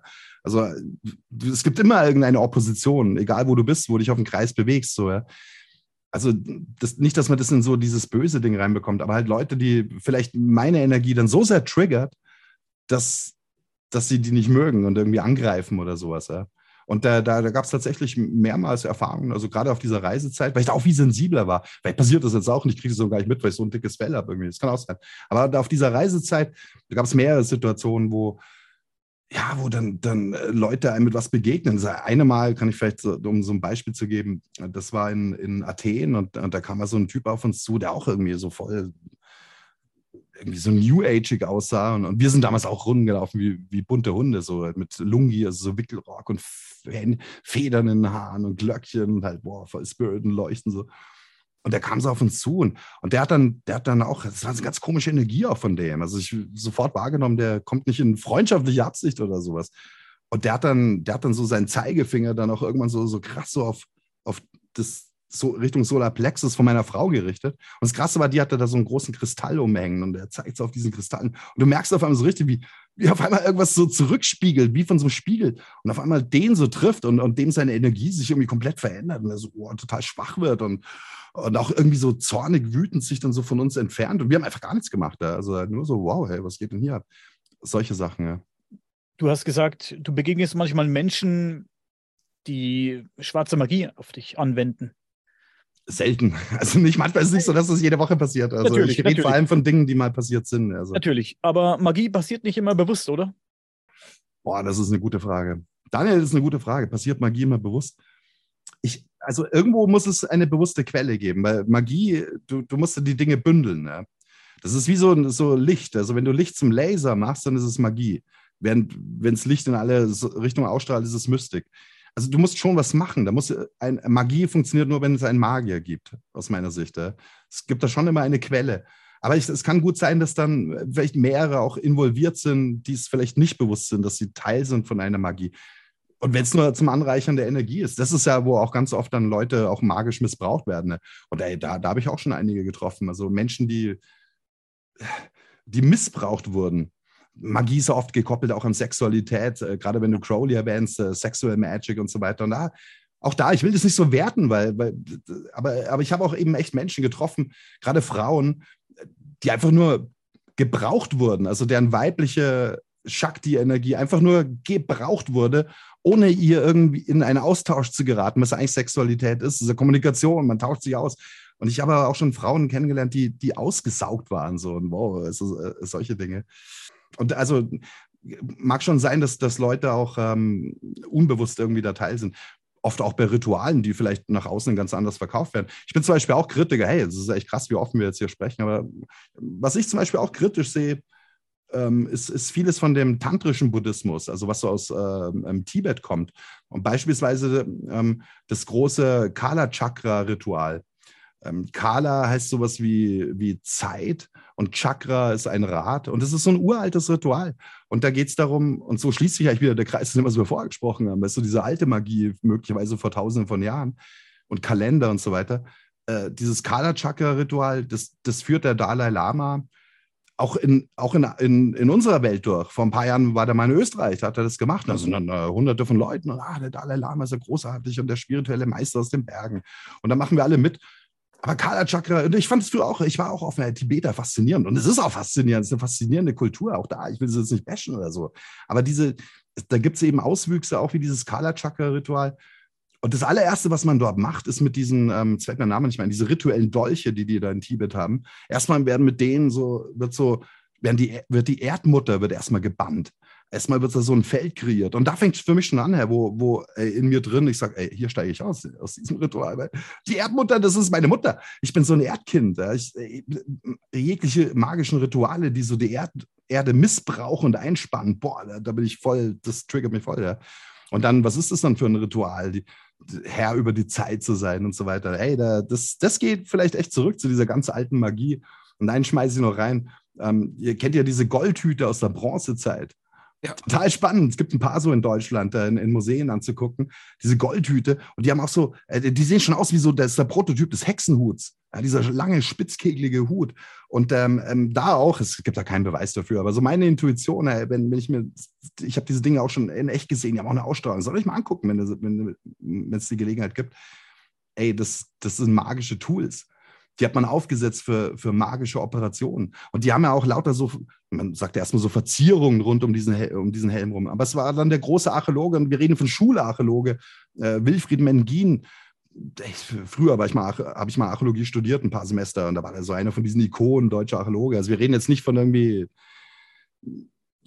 hier irgendein YouTuber, der es entdeckt hat, sondern ey, der hat da ein fettes Buch drüber geschrieben. Der hat das dekodiert, dass diese vermeintlichen Verzierungen, dass es Kalender ist, dass es Lunar- und Solarkalender sind. Und da haben wir genau das, Zeit und Magie kommt auf einmal zusammen und das ist Kala Chakra, das Rad der Zeit. Das ob das, ob das wirkt oder nicht, das wäre eine andere Diskussion. Aber der, der Anspruch von denen ist halt, das große Rad zu drehen. Und da hängen wir alle mit drin. Und ey, boah, solchen Ritualen würde ich mich zum Beispiel nie beteiligen. Aber da ist es halt auch so, dass die Leute, die mitmachen, dass deren Energie halt auch genutzt wird, um halt äh, Impact zu haben auf das Ritual. Und die Leute es gar nicht wissen. Die glauben, wir machen hier ein bisschen Peace Meditation oder so.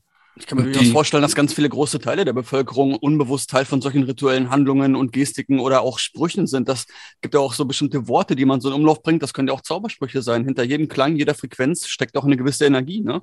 Und dass wir oft unbewusst genau auch Teil solcher Rituale sind. Und deswegen ist dann eine Frage auch gut, Daniel, ob unbewusst Magie stattfinden kann. Weil wenn man das Wissen darüber nicht hat, welche Stärke, welche Fähigkeiten und ähm, welche Schöpferkraft wirklich hinter dem eigenen Bewusstsein und den Gedanken und den zu bündeln, was dahinter steckt, dann kann das durchaus unbewusst bewusst auch genutzt werden. Und deswegen ist es auch sehr gut, wenn man diesen faustischen Trip natürlich erkennt und aufgibt und nicht so verkrampft probiert, die Welt zu erkennen und zu erklären, weil mit diesem faustischen Trip auch immer so eine Rechthaberei einhergeht. Man glaubt dann immer, man hätte es verstanden und so und das jetzt gecheckt. Und das dann aufzugeben und zu merken, es geht halt immer weiter, aber sich trotzdem auf die Suche nach den Ursprüngen der Mysterien des Universums zu machen, weil je mehr ich sie verstehe und je mehr ich die Prozesse auch erkenne und nachvollziehen machen kann, umso weniger bin ich auch erstmal anfällig für Manipulationen von außen durch andere, die diese Mechanismen erkannt haben. Ja. Und andererseits kann ich die auch selber für mich erstmal nutzen und anwenden, um mich selber zu optimieren und erstmal in eine richtige, natürliche Ausrichtung und Aufrichtung zu bringen. Ja. ja, sehr gut. Natürlich, wenn wir bei den unbewussten Ritualen sind, die es vielleicht gibt, wenn ich jetzt jemanden, den ich gar nicht mag, den Tod wünsche, was ich nicht tue, würde ich es tun. Wie sehr wünsche ich es mir und wie viel Energie steckt hinter meinem Wunsch? Was kann dann vielleicht passieren? Wir wünschen uns äh, ganz viel. No? Ne? Eben, Fluchwörter heißen nicht ohne Grund Fluchwörter. Richtig, richtig. Aber das ist ja die nächste Frage dann, die man auch intensiv diskutieren könnte. Wirkt Magie? Wann wirkt sie, wann wirkt sie nicht und so weiter. Nur mal so, weil, da gibt es auch so viele lustige Geschichten auch so, oder, oder, ja, wir lachen drüber, eigentlich ist es auch traurig. Ihr habt jetzt zum Beispiel mitbekommen, letztes Jahr äh, diese Story rund um äh, den, den großen Fußballstar Paul Pogba, Franzose. Habt ihr das mitbekommen, diese ganze Story drumherum? Hey, nur in der Nutshell. Weil Fußball ist, ist nicht so meine Welt. Ja, aber da geht es, ist egal. Das könnte auch ein Schauspieler sein. Es geht darum, dass es halt ein super reicher Promi ist und äh, Paul Pogba, äh, der ist, kommt eigentlich aus Westafrika, ist aber, spielt aber für Frankreich, ist so ein richtig super, super Profi, teuer. Da, da gab es im letzten Jahr auf einmal so, ein, so einen Skandal, dass, dass Leute den, äh, dass sein Bruder, äh, der auch Fußballer ist, aber nicht so gut, der hat den auf Twitter irgendwie so böse gebasht. Also, Paul, du Arschloch und so, und du hast deine ganzen Werte missraten und so. Und und da gab auf einmal Skandal. Daraufhin hat der, der bekannte Pogba so so Andeutungen auch öffentlich gemacht, ja, er weiß, woher das kommt, aus so einer Ecke. Hier, passt auf, Leute, da gab es auch eine, eine ähm, Erpressungsstory. Und da ist so rausgekommen, dass so aus seinem Umfeld ähm, so seine alten Homies, ja, von seinem Bruder und auch die, die ganzen anderen ähm, alten Kumpels so aus der Jugendzeit, äh, die haben halt alle nur von dem Pogba seinem Geld gelebt. Ja? Und die haben halt ständig Geld gefordert für ihren verrückten Lifestyle, irgendwie teure Turnschuhe und Autos fahren und bla. Und er hat halt irgendwann so keinen Bock mehr drauf gehabt. Und dann haben die denen halt so, so Druck gemacht. Und jetzt pass auf, jetzt kommt dann langsam mal der, der Hot Stuff. So, im, Im Zuge dieser, dieser Erpressung oder dieser Auseinandersetzung hat der Bruder dann öffentlich dem großen Paul vor, äh, vorgeworfen, er hätte einen Mabut engagiert. Ein Mabut, das ist ein westafrikanischer Hexenmeister. Innerhalb der islamischen Kultur, aber es ist natürlich nicht so der reine Islam, den die Golfleute predigen, es ist halt Afrika, Westafrika, also so offiziell eigentlich Islam. Es kann auch ein Islamer, islamischer Gelehrter sein in Westafrika, aber es sind eben auch dann die, die Voodoo-Leute, so die heißen heute auch Mabut. Und, und halt nur dem, sorry, und da wurde dem, dem Pogba ihm vorgeworfen von seinem eigenen Bruder, er hätte einen Mabut angeheuert und der hätte wiederum dem, dem Bappé, der zurzeit der allergrößte Fußballer ist und der allerteuerste und französischer Superstar, der Pogba hätte dem Mabut beauftragt, dem Bappé einen, einen Schadenszauber anzuhexen, damit er verletzt ist und den seine Karriere schadet. Und daraufhin hat dann der Paul Pogba gesagt, ha, das ist Verleumdung, stimmt gar nicht. Er war zwar bei dem Mabut, das stimmt, aber er hat nicht dem Bappé einen Hexenzauber anhexen wollen, sondern für sich selber einen Schutzzauber wiederum, der ihn vor Verletzungen schützt. Ende vom Lied war, dass dann äh, Paul Pogba, das war eben letztes Jahr, dann sich schwer verletzt hat, konnte aber nicht bei der Weltmeisterschaft mitspielen. Also es ist ein Schutzzauber, wenn das das war, hat sowieso nicht gewirkt. Und es sind auch die Zahlen rausgekommen. Und da, ey, da ist über eine Million Dollar geflossen für den, für den Mabut. Also das zeigt einfach nur, ey, der, der Typ lebt in Europa, in Frankreich, aber es ist auch noch diese, diese afrikanische Welt, die ist für den voll präsent. Da fließen unglaubliche Gelder. Ob der jetzt Schutz oder Schadenszauber, letztens sind es ja zwei Seiten von einer Medaille oder nicht. Ähm, ja, das ist eine Realität, in der sich Menschen bewegen. So. Es ist die Frage, ist es passiert dann im Endeffekt, was ihm passiert ist, weil er vielleicht wusste von diesem Zauber, selbsterfüllende Prophezeiung, oder hat es gewirkt? Vielleicht hat auch der Bappé, einen, einen, der hat noch mehr Geld, vielleicht hat er noch einen besseren Mabut gehabt oder sowas. Ja, sein Chef. Spy versus Spy. Spy versus Spy, ganz genau. Ja, interessant. Interessante Frage. Wirkt Magie? Ja, oder ähm, wie sehr ist Magie dazu in der Lage, Einfluss auf Spirits zu nehmen? Also, dass Magie irgendwo wirkt, äh, ist für mich keine Frage, sondern wie anfällig ist man dafür? Und äh, Genau. Da kann man auch echt in der ganzen Menschheitsgeschichte immer wieder die gleichen Geschichten sehen, was wir eben auch, was Frankie cool erklärt hat mit dem Bändigen der Erdenergie, was das ähm, freie Entfalten irgendwo zurückhält. Das ist die gleiche Geschichte wie im Delphi oder genau. wo auch immer, ja. Ja, und die? Frage, ob, ob, ob Magie wirkt, das ist natürlich ein großes Thema. So. Und das hat auf jeden Fall, also man, man kann nicht sagen, das ist alles nur Bullshit, aber es, ist, ich, es kommt halt wahrscheinlich eben auch darauf an, wie Sebastian gesagt hat, wie anfällig bist du? Das ist wahrscheinlich die interessantere Frage. Magie funktioniert, glaube ich, immer nur auch dann, wenn du dort irgendwie eine Angriffsfläche bietest. Ja. Nur dann kann es wirken. Und das kann schon sein, dass du eben einer gewissen, äh, keine Ahnung, äh, Soziokultur angehören musst. Haiti zum Beispiel hier äh, der, der, die schwarze Insel oder Teil von Hispaniola hier in der Karibik, Haiti, da ist ja Voodoo mega stark. Das ist ja so das Zentrum von, von Voodoo. So karibisch, also kommt aus Afrika, aber ist halt an der Karibik, hat das, das sein Eigenleben unternommen. Ey, und dort, also äh, zu glauben, Magie wirkt nicht, würde der Realität auch nicht äh, entsprechen. Da gibt es sogar Gesetze vom Staat her, da gibt es Gerichtsverfahren mit, mit Voodoo und, und Zombies. Zombie ist, kommt, ist ein Begriff, der von dort kommt. Und das ist eigentlich so, ein Zombie ist auch jemand, der sozusagen verzaubert ist von jemand anders. Also ein, der nicht ein Untoter, der kein eigenes Lebenswillen mehr hat. Das muss nicht zwangsläufig eben ein Toter wieder auferstanden sein, sondern eben ey, jemand, der halt verhext wird. Und das, äh, da gibt es dann auch natürlich Drogen und, und Gifte, so, die tatsächlich dein, dein Mind irgendwie zerstören können. Und wenn dann äh, Leute, es gibt auch Menschen, die ihren Willen auf andere aufoktroyieren können. Ja, und äh, da jetzt Haiti nur als Beispiel. Dort ist es so gängige Praxis, dass sich selbst der Staat und Gerichte darum kümmern müssen. So. Also das ist zu glauben, es würde es nicht geben. Aber die Frage ist, weißt du, wenn du jetzt da als, als Mitteleuropäer drin bist und so ein Haitan, haitianischer Hexenmeister, könnte das mit dir auch machen. Ja gut, so, so Drogen oder sowas, da kann sich wahrscheinlich äh, kaum einer entziehen. Aber es kann auch sein, dass der Dichter gar nicht erreicht mit seinem Bann, weil seiner Sprache auch und, und, was auch immer, weil, weil du halt eine völlig andere Kultur hast. Genauso wie ebenso in dieser Welt des, des, des Fußballs. Also vor ein paar Jahren, wo da in Südafrika die WM war, habe ich auch gedacht, okay, jetzt können wir die afrikanischen Hexenmeister zeigen. Weißt du, ihr baut diese Stadien, hier gleich einen Fetisch unten eingebaut, so los geht's. Aber an, an diesen kalten, äh, technischen Fußballprofis aus Europa perlt es halt einfach ab. Äh? Während das innerhalb von Afrika vielleicht schon funktioniert. Äh? Ich, ich bin vielen Dingen gegenüber sehr skeptisch eingestellt. Muss immer alles äh, gegenprüfen. Zehnmal am besten, bis ich es glaube. Aber ich glaube, dass an Magie was dran sein kann. Das glaube ich deshalb, weil es magische Rituale auf der ganzen Welt schon seit eh und je gibt. Und ich denke nicht, dass ich sowas so lange halten würde, bis zum heutigen Tage, wenn ich irgendwas dran sein würde. Wenn irgendwas, irgendwas ausprobierst und nach zehn Jahren merkst du, gut, hat immer noch nicht funktioniert, dann lässt du es bleiben. Und Magie hält sich eben schon in allen möglichen Kulturen seit Jahr und Tag. Und wie gesagt, nach wie vor wird es praktiziert. Irgendwas muss dran sein.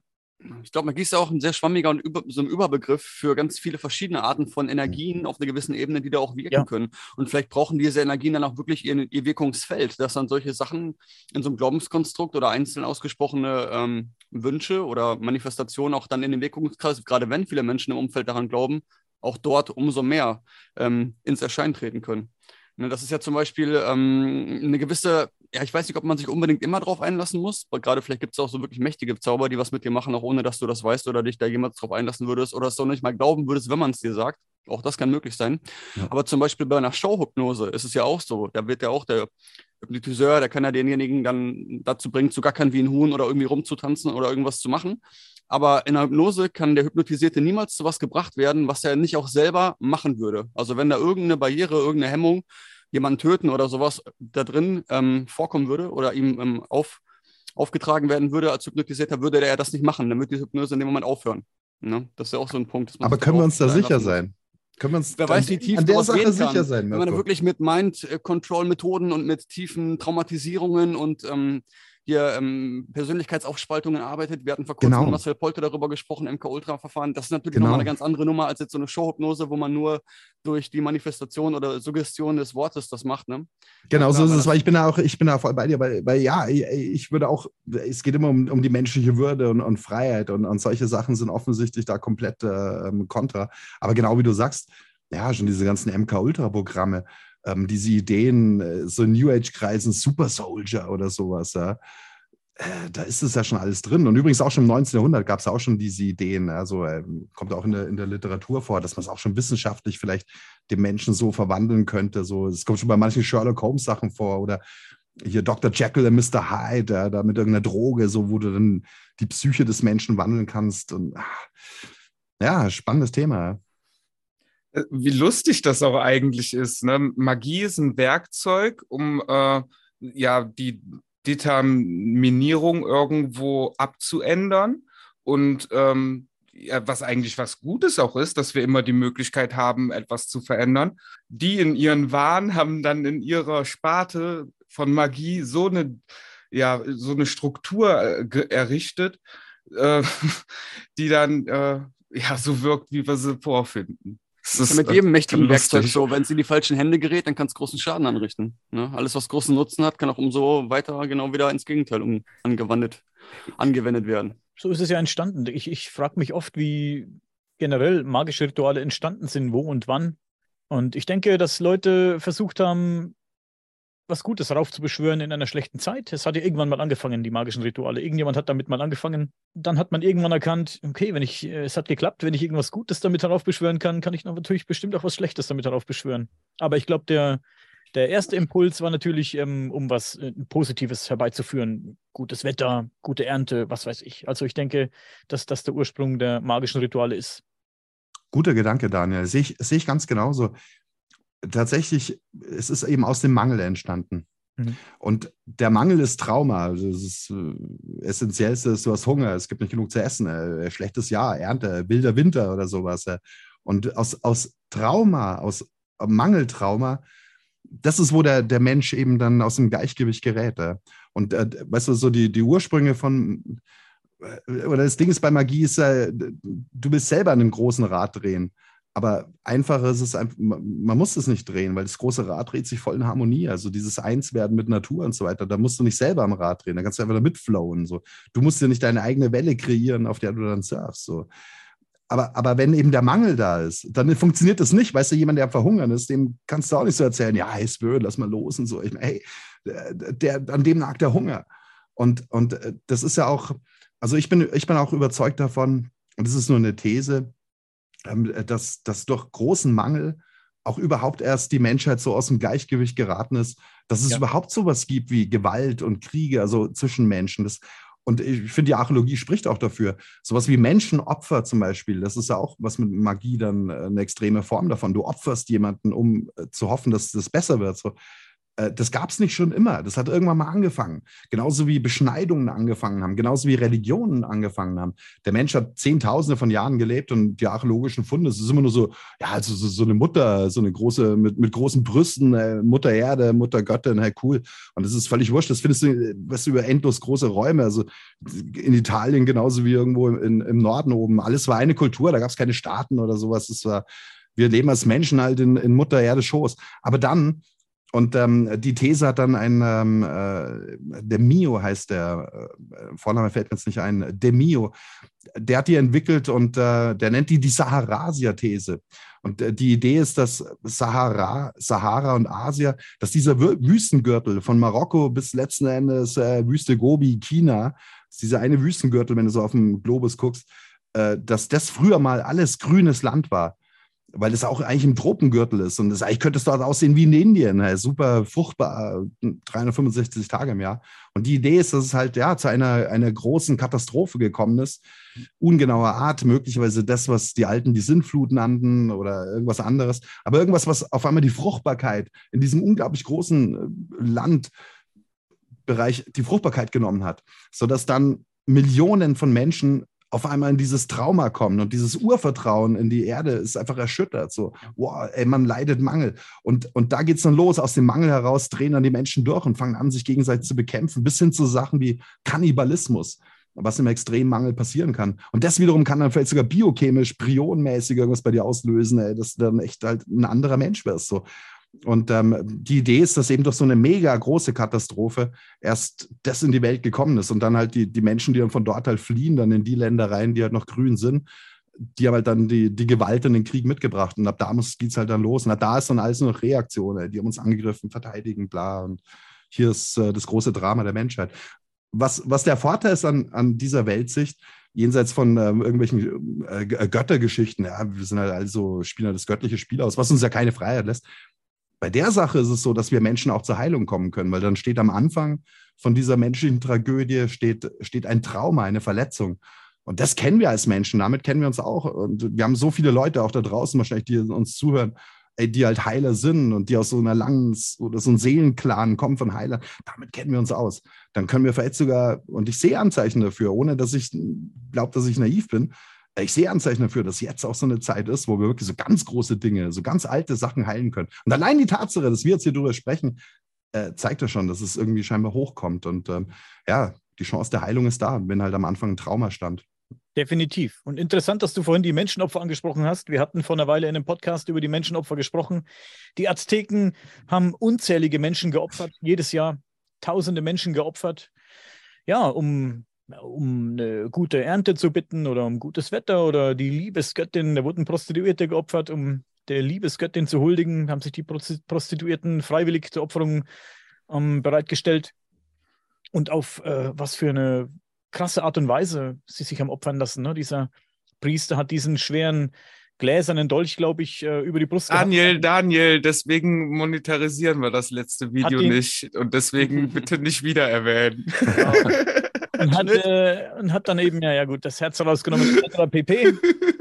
Und ähm, liebe Kinder weghören. Liebe Kinder bitte weghören. Diese so, es ist ein Märchen, der gläserne Dolch und so. Ja, aber ich frage mich, hat das wirklich immer funktioniert? Was, was, was ging denn in den Köpfen der Menschen dann vor? Sind die nicht mal ins, ins Wankeln gekommen in ihren Gedanken, wenn es mal nicht funktioniert hat? Ich habe jetzt äh, dieses Jahr 20.000 Menschen geopfert und äh, Trotzdem ist das Wetter scheiße und die, die Ernte ist futsch. Was passiert dann in den Köpfen dieser Menschen in so einer Situation? Da passiert dann folgendes: Hey, dann lass uns nächstes Jahr 40.000 opfern. Wir brauchen vermutlich. Ja, aber dann reicht es noch nicht. Dann müssen wir noch mehr machen. Vermutlich, ne? vermutlich. Mit, mit Steuern für irgendwas oder Spenden irgendwo hin. Immer mehr, immer mehr ist ja das Gleiche so. Ja, aber. Wieder nur auf einer etwas humaneren Form.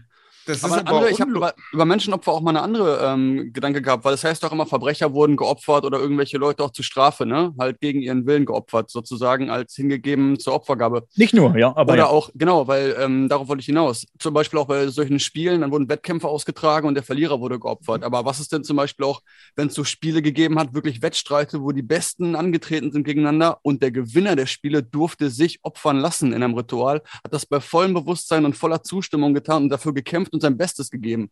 Wer weiß auch, welche mystischen Energien durch so einen Prozess frei werden können. Also ich will sowas jetzt nicht äh, gutheißen, ne? aber sowas kann natürlich auch stattgefunden haben, auch gerade durch solche ähm, mystischen Prozesse, die da vielleicht irgendwie hintergesehen wurden. So ähnlich gab es ja in anderer Form damals äh, bei diesen, wenn die Schlachten ausgetragen haben, die Armee, die verloren hat, die hat sich dann auch ähm, freiwillig zur Opferung bereitgestellt. Die hat sich freiwillig ergeben und die komplette Armee wurde geopfert. Und dann gibt es die Geschichte, dass die Spanier kamen und ähm, aztekische Gefangene befreien wollten und die haben sich mit Händen und Füßen gewehrt gegen die Befreiung. Die, die haben sich dann mit den Spaniern geprügelt und sie gegenseitig abgeschlachtet, weil die wollten geopfert werden. Die haben gesagt, ihr befreit uns hier nicht, ich, ich, wir bleiben hier.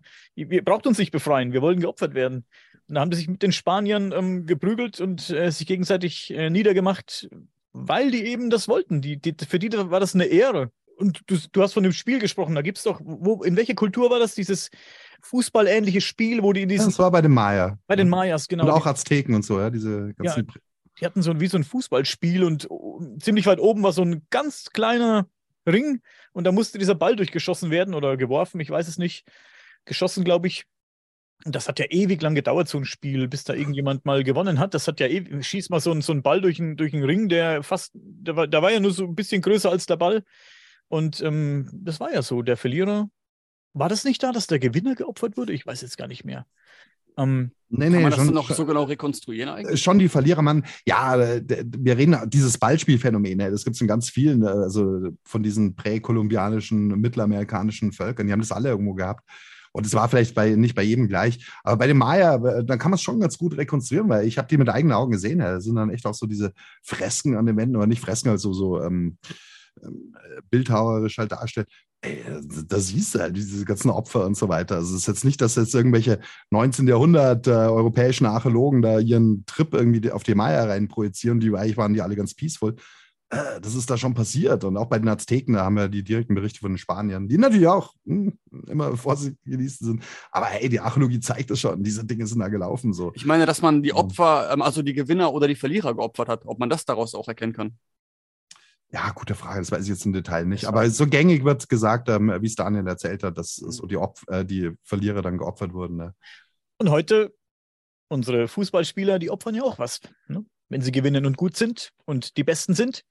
Du opferst deine Privatsphäre, du opferst im schlimmsten Fall deinen Ruf, und deine Gesundheit. Deine Sportler. Gesundheit, genau, ist sehr das Wichtigste von allen, deine Gesundheit und manchmal auch ihre Freiheit. Ich meine, mit dem Erfolg und mit dem Ruhm kommen manchmal krasse Dinge.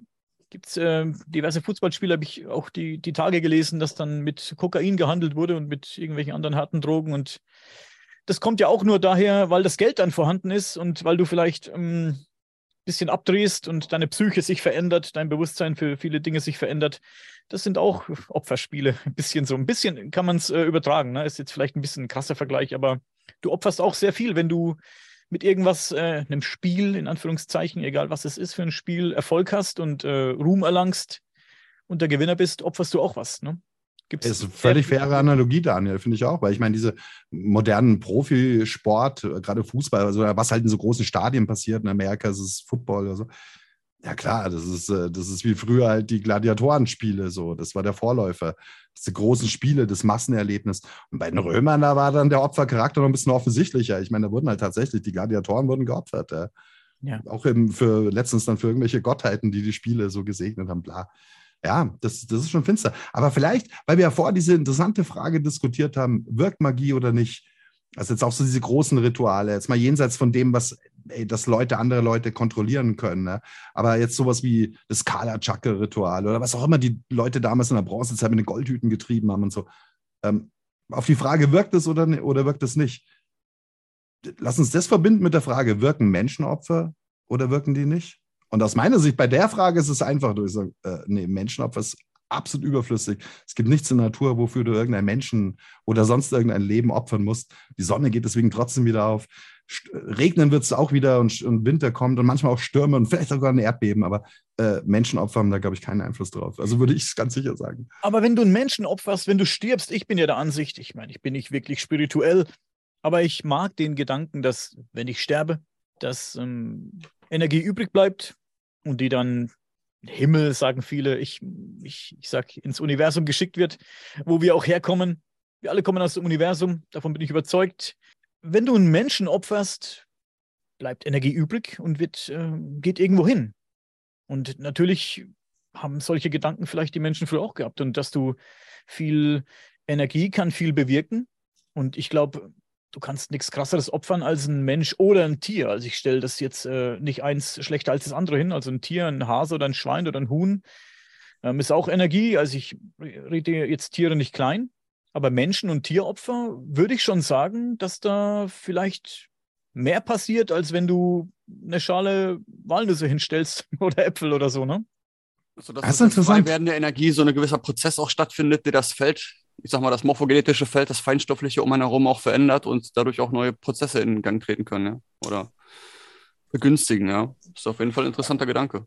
Es ist ein sehr interessanter Gedanke, Daniel. Und ich, ich kann mir das auch gut vorstellen, dass du ist eine gewisse Logik fast schon darin, wie du es darstellst. Und dass vielleicht ähnliche Gedanken eben diese Leute früher hatten mit dem Menschenopfer. Okay, äh, diese Energie, weißt du. Aber da wird ja wieder der Mangel sichtbar. Und das ist wieder so, das kommt aus dem Mangel heraus. In dem Fall aus dem Mangel an Energie. Hey, es ist nicht genug Energie da. Lass uns irgendwas opfern, damit wir da genug Energie reinpacken. Aber das ist eben Mangeldenken. Und aus meiner Sicht, also ich bin eher so, für mich ist es eher so Gralsdenken. Hey, wir haben Überfluss an Energie. Es ist herrscht niemals ein Mangel an Energie. Es, ist, es braucht dementsprechend nicht das Opfer, um die Energie irgendwo anzureichern, weil es ist immer Überfluss an Energie. Also aus meiner Sicht, dieses Universum oder, oder hey, wir haben ja Mirko hier am Start, einen Tesla, das ist auch die Idee, was Energie ist überall. So Energie ist, es ist niemals Mangel an Energie. Aber tatsächlich, wie du sagst, es ist in sich schlüssig. Aus, aus, in der Mangeldenkweise, dort ergibt auf einmal ein Opfer einen Sinn. Aus der Mangeldenkweise heraus schon. Und dann, und da kommt dann auch eben Magie, lass uns was machen, so, damit es halt besser wird. Aber aus meiner Sicht, Energie ist immer im Überfluss. Es ist nicht nur die Energie, die entsteht durch den Menschen, der getötet wird oder das Tier, das getötet wird, auch die Energie, die generell dabei entsteht, durch die Menschen, die sich das ansehen möchten. Und ich meine, stelle vor, vor deinen Augen wird jemand getötet. Für mich wäre das wahnsinnig schlechter Gedanke und ähm, ich glaube, in mir würde was passieren und das löst auch irgendwas aus. Ähm, wie soll ich es vielleicht noch in Worte packen? In einem Fußballstadion, wir hatten es über Fußball. Viele Menschen oder in der fucking Kirche. No, du gehst in die Kirche und alle tun dasselbe. Alle beten. Eine Energie bildet sich, die Energie der ganzen Menschen ähm, bündelt sich, sag ich mal, und vielleicht passiert da was, wer weiß. Und im Fußballstadion kannst du es kannst richtig fühlen. Du fühlst die Energie, bist im Fußball oder auf einem geilen Konzert. Scheiß auf Fußball, geiles, geiles Konzert, ne? Und ich glaube, ich bin Musiker, ich bin selbst Musiker und ich stand selbst auf der Bühne als Sänger. Ich habe das gespürt, ich habe die Energie gespürt. Ich, ich glaube nicht an sehr vieles und wie gesagt, ich, ich zweifle an vielem oder ich bin sehr kritisch, aber ich glaube an ganz, ganz, ganz fest an Energie und dass Energie entsteht in gewissen ja. Situationen. Wenn du jetzt auf der Bühne stehst, du fühlst regelrecht die Energie von den Leuten, die geht auf dich über und, und hype dich, die hype dich richtig, die pusht dich, die pusht dich richtig, richtig hoch und du wirst selbstbewusst und die macht was mit, die verändert dich. Auch wenn du der schüchternste Mensch der Welt bist, stehe eine halbe Stunde auf der Bühne, singe den dritten, vierten Song und das Lampenfieber ist weg und du bist ein ganz anderer Mensch und du bewegst dich anders, du, du, du gestikulierst ganz anders. Und genauso vielleicht bei diesen Menschenopfern. Ist, vielleicht ist es genauso, dass die Menschen was wahnsinnig Schlimmes in dem Moment sehen und, und dass sich da eine, eine ganz komische Energie bildet, die vielleicht irgendwas bewegt. Aber Voll interessante Gedanken. Nee, wirklich, das ist super spannend, wie du das, wie du das schilderst. So. Und hey, bei dem Ding mit der Musik, weil ich bin auch Musikfan und so. Ey, aber dir ist schon klar, du als der Sänger, der, der auf der Bühne ist, wo diese Energie sich ja auch dann konzentriert und dann heutzutage haben wir auch die Technik, wir können es noch elektronisch verstärken, dein Gesang tausend hören, ne? tausend Ohren hören und du singst, dir ist schon klar, wenn, wenn wir das so konsequent weiterziehen in Richtung Menschenopfer, du wärst das Opferlamm. Natürlich. Das ist wie bei diesen dionysischen Kulten, so, weißt du, wo dann auch vielleicht dann, oder man sieht es bei Beatlemania oder sowas, weißt du, ey, diese Ekstase, bei Beatlemania, wenn da die Polizei nicht eingreift, dann hätten die Teenie-Mädels, hätten irgendwann diese Jungs zerrissen, so. Das ist, das, das kommt in der griechischen Mythologie auch öfter vor, dieses Motiv. Das ist ja. auch total spannend. Mega. Ich meine, wir können heute haben wir offensichtlich die Grenze, du wirst nicht zerrissen, aber äh, ja, wir sehen es auch schon so in der Popkultur, eben dieser Personenkult und so weiter. Aber eigentlich bist du dann, du bist das auserkorene Opferlamm, nicht einer aus der Masse. Ja. also, oh. Das ist ja ein Geben, ein Geben, und Nehmen. Ich, äh, ich zehre von der Energie der Menschen und die von meiner. Ist ja ganz klar. Ich bewege ja, ja also dann in dem Fall, oder derjenige, der halt auf der Bühne steht oder der, was weiß ich, auf dem Fußballfeld steht, der gibt ja seine Energie dann, die äh, neu generiert oder seine eigene Energie erhöht, die gibt er auch an die, an die jeweiligen Zuschauer weiter. Ne? Das ist natürlich ganz klar. Das ist jeder, in jedem verändert es was. Energie ist definitiv da. Und wie gesagt, auch wenn ich nicht an viel glaube und äh, viel anzweifle, Energie ist für mich definitiv ein Ding. Definitiv. Seht ihr denn einen Unterschied zwischen ähm, etwas zu opfern und etwas hinzugeben? Also ähm, jetzt bei dem Beispiel, ähm, du als Musiker ähm, kannst dich natürlich irgendwo hingehend für was opfern, aber du kannst auch ähm, im Spirit dich hingeben und dann hat das ein bisschen einen anderen Charakter, finde ich. Es ist ähm, Schwingung vielleicht, könnte man dazu sagen. Ich, ich bin nicht so gut mit, mit Worten, aber wenn du jetzt Musiker bist, entsteht was, wo jeder irgendwann auf der gleichen Welle schwimmt. Die Energien gleichen sich an und, und jeder fühlt vielleicht mehr oder weniger intensiv dasselbe. Hm. Okay. Bei einem Opfer ist es natürlich anders. Der, derjenige, der geopfert wird, der wird einen anderen, äh, eine andere Schwingung haben oder eine andere Energie als diejenigen, die dies. Ähm, vielleicht ist bei einem Menschenopfer oder bei einem Tieropfer die Energie derjenigen, die zuschauen, viel wichtiger als die Energie der jeweiligen mh, geopferten Person oder des geopferten Tieres. Das ist schwierig. Ist eine Frage, die man nicht beantworten kann, glaube ich. Macht vielleicht auch gar nicht viel Sinn, darüber nachzudenken. Na doch, ich finde das total spannend, auch wie, wie, du das schilderst, weil du sagst, du bist Musiker und äh, die Musik hat auch eben diese, die, diese Kraft, genau wie du sagst, so die Menschen so zu vereinen. Es ist der gleiche Beat, wir wippen alle so im Takt und so weiter. Und, und äh, das vereint. Und äh, das kann auch, Musik hat dieses, die Möglichkeit, eben so tief in den Menschen zu berühren, dass das wirklich auch die Emotionen extrem hochfahren kann. Und das ist eigentlich eine starke Sache. Aber das ist auch dann eben wahrscheinlich der, der große Maestro der Musik, ey, das, oder der, der das Mikro in der Hand hält oder dem seine Gitarre halt verstärkt wird. Der gute Musiker hält das Gleichgewicht. Ja. Du fährst das Ding hoch, aber es eskaliert nicht. Weil wenn es eskaliert, dann in voller Konsequenz geht's dann äh, äh bis zu, zu wirklich äh, diesen ganzen verrückten Ding. Sondern das Ding ist gemeinsam hochfahren das, das gemeinsame Erlebnis haben und dann auch wieder gemeinsam runterfahren. So, das ist äh, eben, äh, boah, wo man im, im, Gleichgewicht ist, wo dann die Leute von einem Konzert gehen, wow, ist ein großartiger Abend und wo sich Menschen verlieben, wo in der Nacht Kinder gezeugt werden und so weiter. Wow, das ist alles gut. Das, das ist eine menschliche Qualität. Es geht halt immer um dieses Gleichgewicht.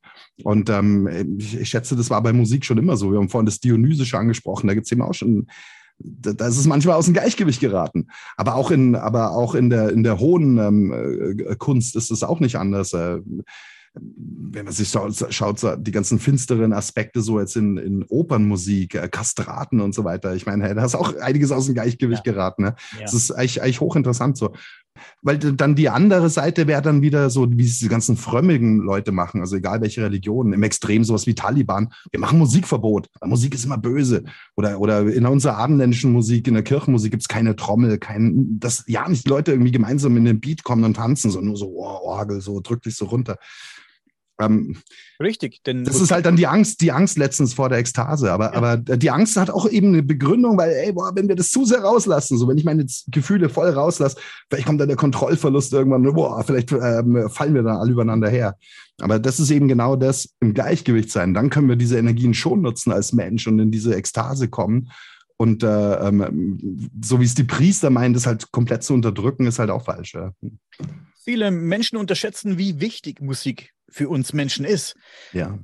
Ich habe ein Interview geführt mit Erich von Däniken und Erich von Däniken, den habe ich gefragt, ähm, glaubst du, dass Aliens, mögliche Aliens, vielleicht auch auf Musik stehen, sagt er. Musik ist. Ähm, Gute Frage. Der, ja, das ist einfach der Motor von allem und, und ähm, vielleicht nicht die Art Musik, die wir machen oder hören.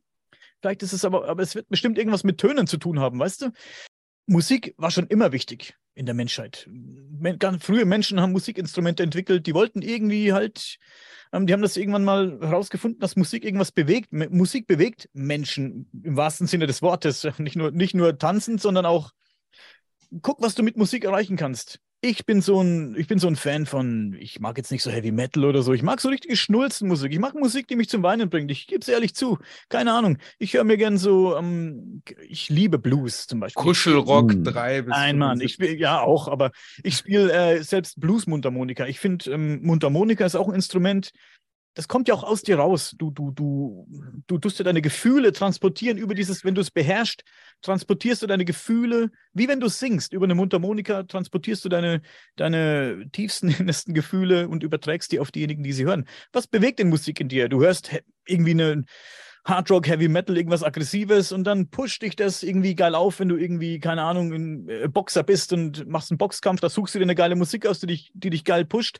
In deinem Kopf passiert ja was, wenn du Musik hörst und das finde ich ganz wichtig. Viele Menschen unterschätzen eben, wie, wie extrem Musik uns beeinflusst, weil bei und, und vielleicht mehr, als wir uns vorstellen können, was, was nicht jetzt nur Gesang oder, oder Instrumente, sondern Töne. Wir hatten es über die Menschenopfer. Vorher wurde so ein komisches Horn geblasen. Ich, ich habe einen Namen vergessen, dieses Todeshorn, was so ein, das haben die nachgebaut, dieses Ding, oder haben sie es gefunden und, und benutzt. Ich glaube, das ist auch aztekisch gewesen. Da haben die reingeblasen und es hat sich an, wenn du das hörst und ein bisschen, da hat, hat jemand so ein Experiment gemacht, der hat dieses, dieses Geräusch von diesem Horn hundertfach wiederholt und übereinander gelegt. Und es hört sich an, als würden fucking viele Menschen irgendwie einfach schreien, als würden sie gerade die schlimmsten Qualen erleiden. Und stell dir vor, das ist so kurz vor so einem Menschenopfer, die Menschenmenge steht, steht, schon da, die wollen alle zugucken, weil danach wurden die ja die Treppe runtergerollt und aufgefressen. Dann ähm, stehen da irgendwie 20, 30 Mann mit diesen Hörnern und blasen da rein und du, und du, das, das, das, das macht dich ja, das pusht dich auch irgendwie, in, in, wohin auch immer, entweder nach unten oder nach oben, irgendwohin pusht sich oder, oder äh, katapultiert dich in irgendeine Dimension. Das, das, Musik ist einfach auch eine, eine eine Antwort auf, auf, auf vieles. Ja, die Frequenzen haben ja auch in sich gekoppelte Resonanzen zu direkten Emotionen. Ne? Egal zu welchen Menschen du weltweit gehst, unabhängig von der kulturellen Sozialisierung, Religion, wenn du dem bestimmte Klänge vorspielst, wird dadurch eine bestimmte Emotion erweckt. Und die ist nicht bei dem so, bei dem so, bei dem so, sondern da wird man traurig von, da wird man halt, wie du sagst, aufgepusht, ne? oder kommt so in Aufbruchstimmung oder halt ein bisschen zu chillen. Das ist ja immer konkret damit verbunden, auch diese Gefühlslage. Ja. Also es ist in jedem Menschen schon von Geburt an einprogrammiert. Da gibt es auch in Indien so abgefahrenen Kram, was wir auch von Indien hatten. Da gibt es in, in Hampi, das müsste so Südwestindien sein, wenn ich mich recht erinnere. Ich war auch mal dort, äh, großartig. Es ist eine alte hm, Tempelstadt. Früher war das mal die Hauptstadt von Vijayanagar oder so, oder so hieß sie, glaube ich. So, so ein mittelalterliches Hindu-Königreich halt, äh, boah, voller Reichtum und so. Und äh, heute ist es halt nur so eine Ruinenstadt oder sowas, aber halt total interessant. Und da ist dieser eine Tempel. Und ähm, da, da geht es um das Thema Musik. Und da sind so, so Säulen. Und die Säulen, die sind alle massiv Steine. Und die sind eigentlich alle gleich groß. Aber wenn du, wenn du mit einem Klöppel, so ein Holzklöppel so dagegen schlägst, haben die unterschiedliche Töne. Und du kannst dann wirklich mit den Säulen sozusagen Melodien spielen. Ne? Weiß man bis heute nicht, wie die das gemacht haben. Also, weil eben die Säulen eigentlich alle gleich sind von der Masse her. Das ist keine Hohlräume drin oder so, wo du einen, den Ton stimmen könntest. Also es funktioniert einfach, keine Ahnung. Und was auch interessant ist in diesem, in diesem Tempel dann, da sind dann auch Ornamente so an der Decke. Und äh, die entsprechen so diesen, diesen Klangbildern, die wir heute erzeugen können. Zum Teil mit äh, technischer Hilfe, aber zum Teil kannst du es vielleicht auch einfach äh, irgendeine Resonanzplatte und dann, das kennt ihr alle, so ein äh, Sand drauf und wenn du dann Schallwellen drauf nutzt, dann sortiert sich der Sand in, in, einem, in einem Muster, in einem Klangbild und jeder Ton hat, sortiert sich der Sand anders. Also man kann es eben auch schon mechanisch machen. Ey, das haben die Inder alle schon gewusst, weil da gibt es einen Unterschied von diesen Klangbildern, die sind da in der Decke eingemeißelt und das ist genau in dem Tempel, der diese Klangsäulen hat. Und ähm, ja, da ist halt anzunehmen, dass das in irgendeiner Art halt auch zur, zur Heilung ähm, halt der richtige Ort war. Das ist total spannend. Gefahren echt abgefahren. Ich habe ähm, vor einem Jahr oder so einen Podcast gemacht, äh, mehrere Podcasts gemacht mit so einem Untersberg-Forscher und der hat mir von diesen Klangsteinen am Untersberg erzählt. Das bestimmt schon von gehört. Wo die dann vermutlich oder vermeintlich mit schweren Steinen draufgeschlagen haben. Da musst du schon echt oft drauf kloppen auf die Dinger, damit da ein Ton entsteht. Aber stell dir vor, du machst das wirklich eine, über eine lange Zeit aus verschiedenen Richtungen und dann, das ist ja so, die sind ja so über einem Tal, diese Klangsteine, und du stehst da unten Untersberg ist ja mit vielen Mythen verbunden, mit Portalen etc. pp.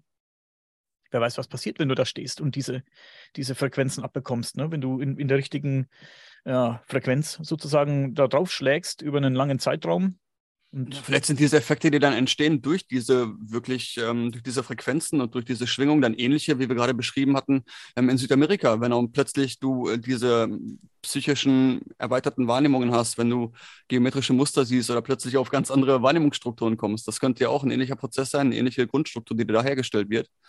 Um mich, diese ja, Initiation des Bewusstseins in irgendwelche neuen Vorstellungs- und Bewusstseinsräume zu ermöglichen. Mich fasziniert die Idee, wo, wo das wo, wo diese Idee generell überhaupt herkommt. Die, die, die Frage fasziniert mich.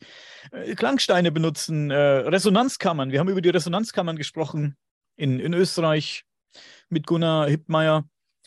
Wo kommt das her? Wo, woher weiß man das? das? Das ist doch nicht Try and Error.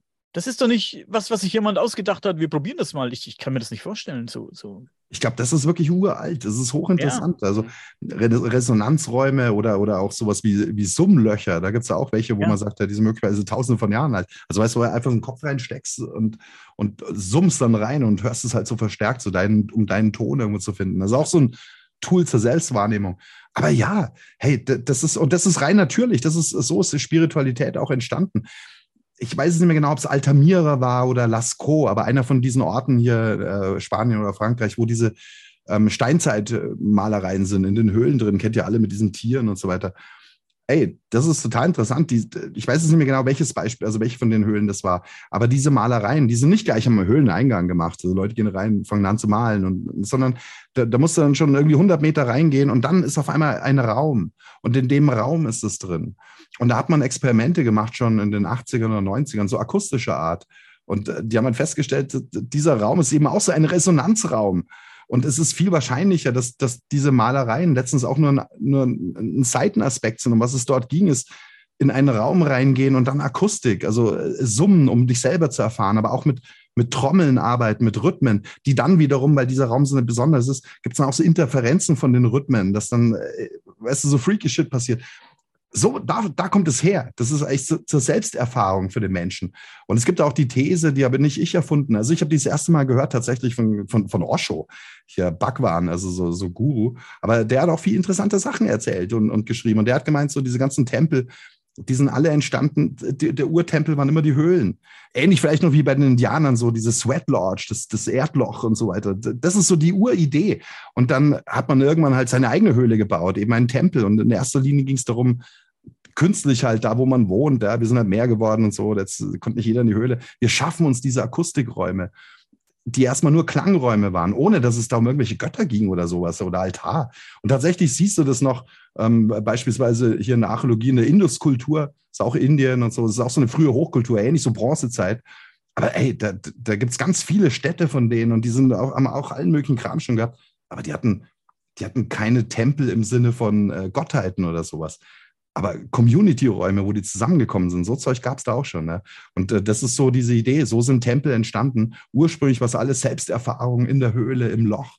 Und dann, äh, dann die Weiterentwicklung ist dann, wir bauen einen Tempel. Und erst dann später kamen dann erst diese ganzen religiösen Narrative mit Göttern und Opfern und sowas.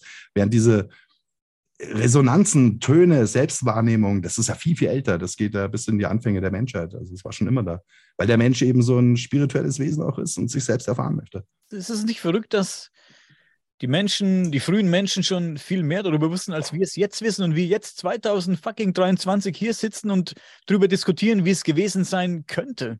Dementsprechend nochmal auf deine Frage von eben zurückzukommen, hören äh, Aliens Musik? Sehr wahrscheinlich ist das sogar eine gängigere Sprache im Universum als unser Sprechen. Da kann ich übrigens noch einen, einen, einen popkulturellen Tipp abgeben, um auch wieder auch so ein bisschen so äh, uns zu erden. So. Äh, ich habe tatsächlich erst vor ein paar Tagen, weil ich gerade bei diesem Thema auch irgendwie recherchiert habe, habe ich doch einen, Hin einen Tipp bekommen. Es gibt eine Folge von äh, aus der Star Trek Universum, und zwar aus der Voyager Reihe. Das ist, wo diese Frau Captain ist. Ich bin da nicht so tief drin wie andere.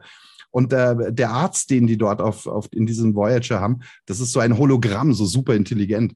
Und in dieser Folge begegnen die einer, einer fremden Kultur, die ihnen irgendwie überlegen ist technisch und die sind total arrogant und äh, ihr mit eurem primitiven Kram.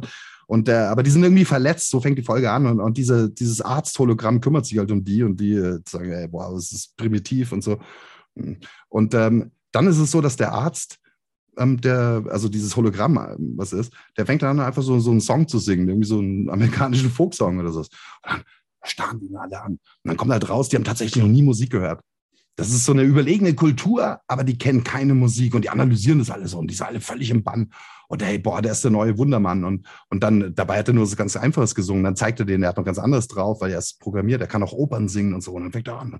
Und die sind halt dann voll abgefahren. Und die, die nehmen ihn dann mit auf ihrem Planeten so. Und der ganze Planet wird dann hunderte Millionen übertragen, alle so, ey, boah, Musik und so.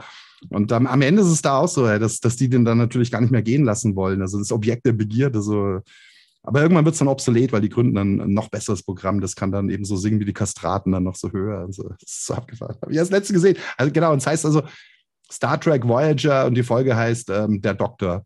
Und äh, ich fand es wirklich unterhaltsam. Ja.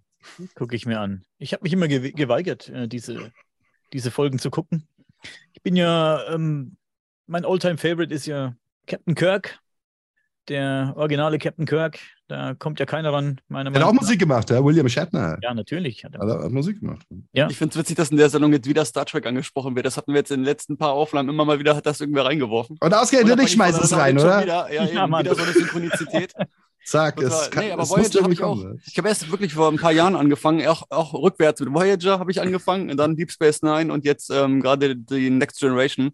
Und es ist sehr interessant, was da für Themen verarbeitet werden auch und was, ähm, welche Spektren da alles nochmal aufgegriffen werden, über die man sich auch mal als Analogie hier im Alltag und in dieser Welt Gedanken machen sollte. Ja. Mhm.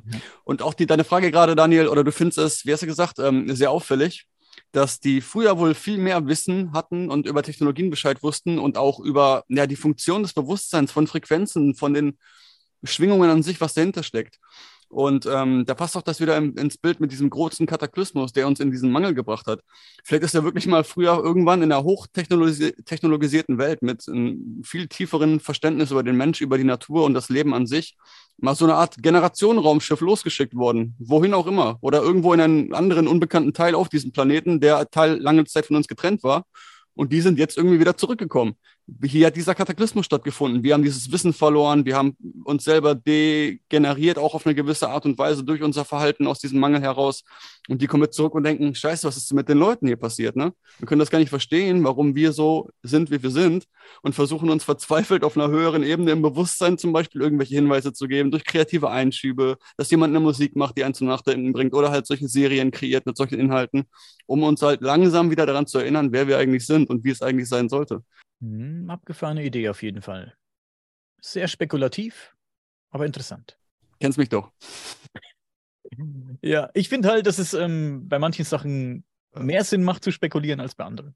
Ja, und Spaß macht auch, ja? Ja, natürlich macht Spaß. Vorstellungsräume erweitern in zuvor ungeahnte Sphären. Ja. Ist es nicht auch so, dass unser Planetensystem in einer Harmonik aufgebaut ist, die unserem, äh, unserer Tonfolge in unserem in unserer Musik ähnelt?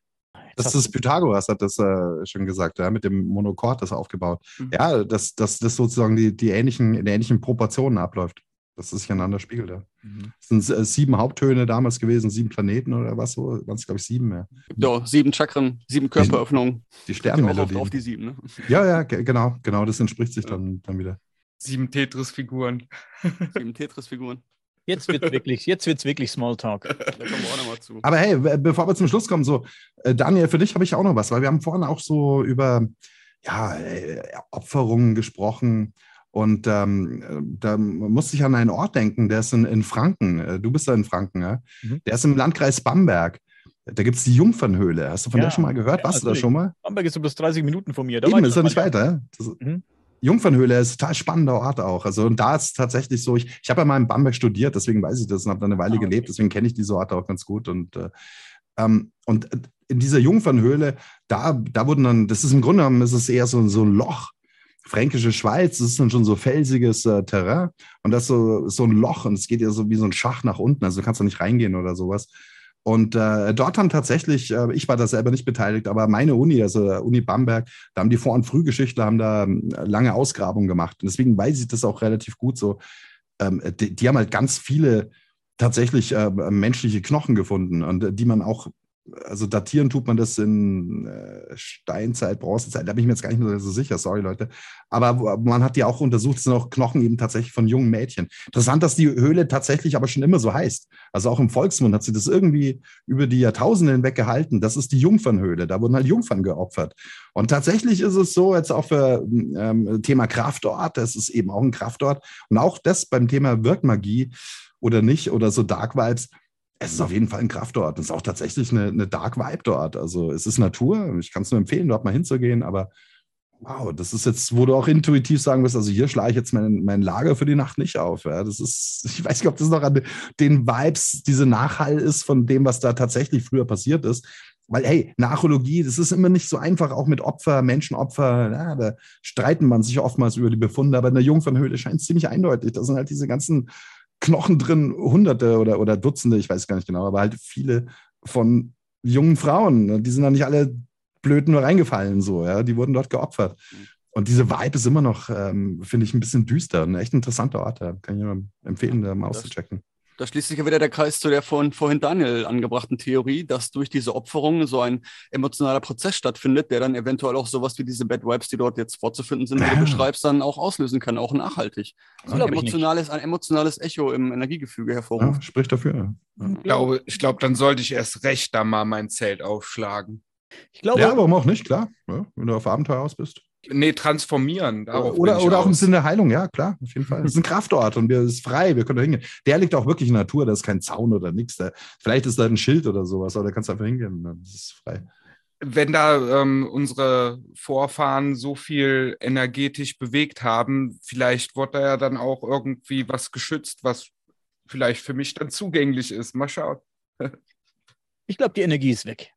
Ich denke, wenn da was passiert in dir, wenn du da sitzt, dann ist es, geht das von dir aus. Das sind dann deine Gefühle, die das auslösen. Ne? Ich denke, die Energie, ich, ich denke, ich glaube daran, dass Energie, wenn du jetzt hier, wenn ich jetzt hier tot umkippe vor Mikrofon, zack, geht das weg. Ich glaube, die Energie musst du in dem Moment nutzen, wo es passiert. Deswegen sage ich bei den Menschenopfern, jetzt, der wird jetzt getötet, jetzt ist die Energie da, jetzt ist sie da. Ich glaube, wenn der, wenn du an denselben Ort gehst, wo er abgeschlachtet oder wo viele Menschen getötet wurden, abgeschlachtet wurden, hingehst und dich später hinsetzt, dann passiert nur was, weil du es jetzt willst, weil du dir vorstellst, dass es so ist. Ich denke, die Energie ist, ist weg, die ist da, wo sie hingehört. Weil da gibt es auch viele Gegenbeispiele, dass zum Beispiel un, ganz viele un, ähm, unwahrscheinliche paranormale Dinge geschehen und erst später kommt raus, wo man hier ist ganz schrecklicher Mord geschehen oder hier war mal ein Schlachtfeld oder ein Indianerfriedhof oder so. Ne? Das ist ja nicht so, dass die Leute bewusst dahin gehen, um das zu erleben, sondern oftmals viele solche Geschehnisse stattfinden und dann später rauskommt, okay, oh, hier war mal irgendwas krasses und das damit sogar in Zusammenhang steht in vielen Details. Ja. Und dann gibt es ja auch solche mhm. Phänomene. Aber es kann trotzdem, äh, kann auch äh, Daniel, das, äh, bei, bei, mir kann das schon sein, Daniel, weil als ich dort war, das war, ist auch schon ewig her, da war ich eben Student da in den 90ern und äh, bin da mit einem Kumpel hin, der auch studiert hat. Wir wussten eben all diese Dinge. Also ich wusste vorher schon, das ist hier die Jungfernhöhle. Hier wurden Jungfrauen geopfert. Vielleicht, wenn ich da völlig neutral hingegangen wäre, hätte ich das vielleicht gar nicht als so einen düsteren Ort wahrgenommen. Also es kann schon gut sein, dass es auch ein Großteil vielleicht meine eigene Projektion war. Das ist gut möglich. Ja. Hey Mann, wie fühlst du dich, wenn du dir ein äh, zwei Meter tiefes Loch ausbuddelst, dich reinlegst? oder du hebst ein äh, altes Grab aus, wo jemand drin liegt, schmeißt ihn raus und legst dich da rein? Weißt du? ja, ja, ja, genau. Ja, völlig richtig. Who knows? Tja, Leute, wollen wir Schluss machen? Ja. War echt mega cool, dich kennengelernt zu haben. War es mega interessant, mit dir zu sprechen. Und ich hoffe, wir können das mal wiederholen. War echt sehr interessant. Hat ja, bestimmt, Herr Dito. Es war mir eine Ehre. Danke, dass, dass ihr mich eingeladen habt. Und äh, war mir auch eine Freude, dich kennenzulernen. Mirko und Sebastian kenne ich ja schon länger. War mir auch eine Freude, mit euch zu plaudern. Früher haben wir jede Woche geplaudert. Ja, ja. Und ähm, ja, echt eine, eine, spannende Runde. Wirklich, hat mir total Spaß gemacht. Ja. Danke dafür. Und wir werden ja bald noch mal ein bisschen was aufnehmen. Da haben wir ja schon den Termin gemacht zum Breakaway Civilizations und so uh, weiter. Yeah. Da bleiben wir in Kontakt. Genau. Von meiner Seite auch ganz lieben Dank, Frank. Das hat mich wieder voll gefreut. Ja, danke.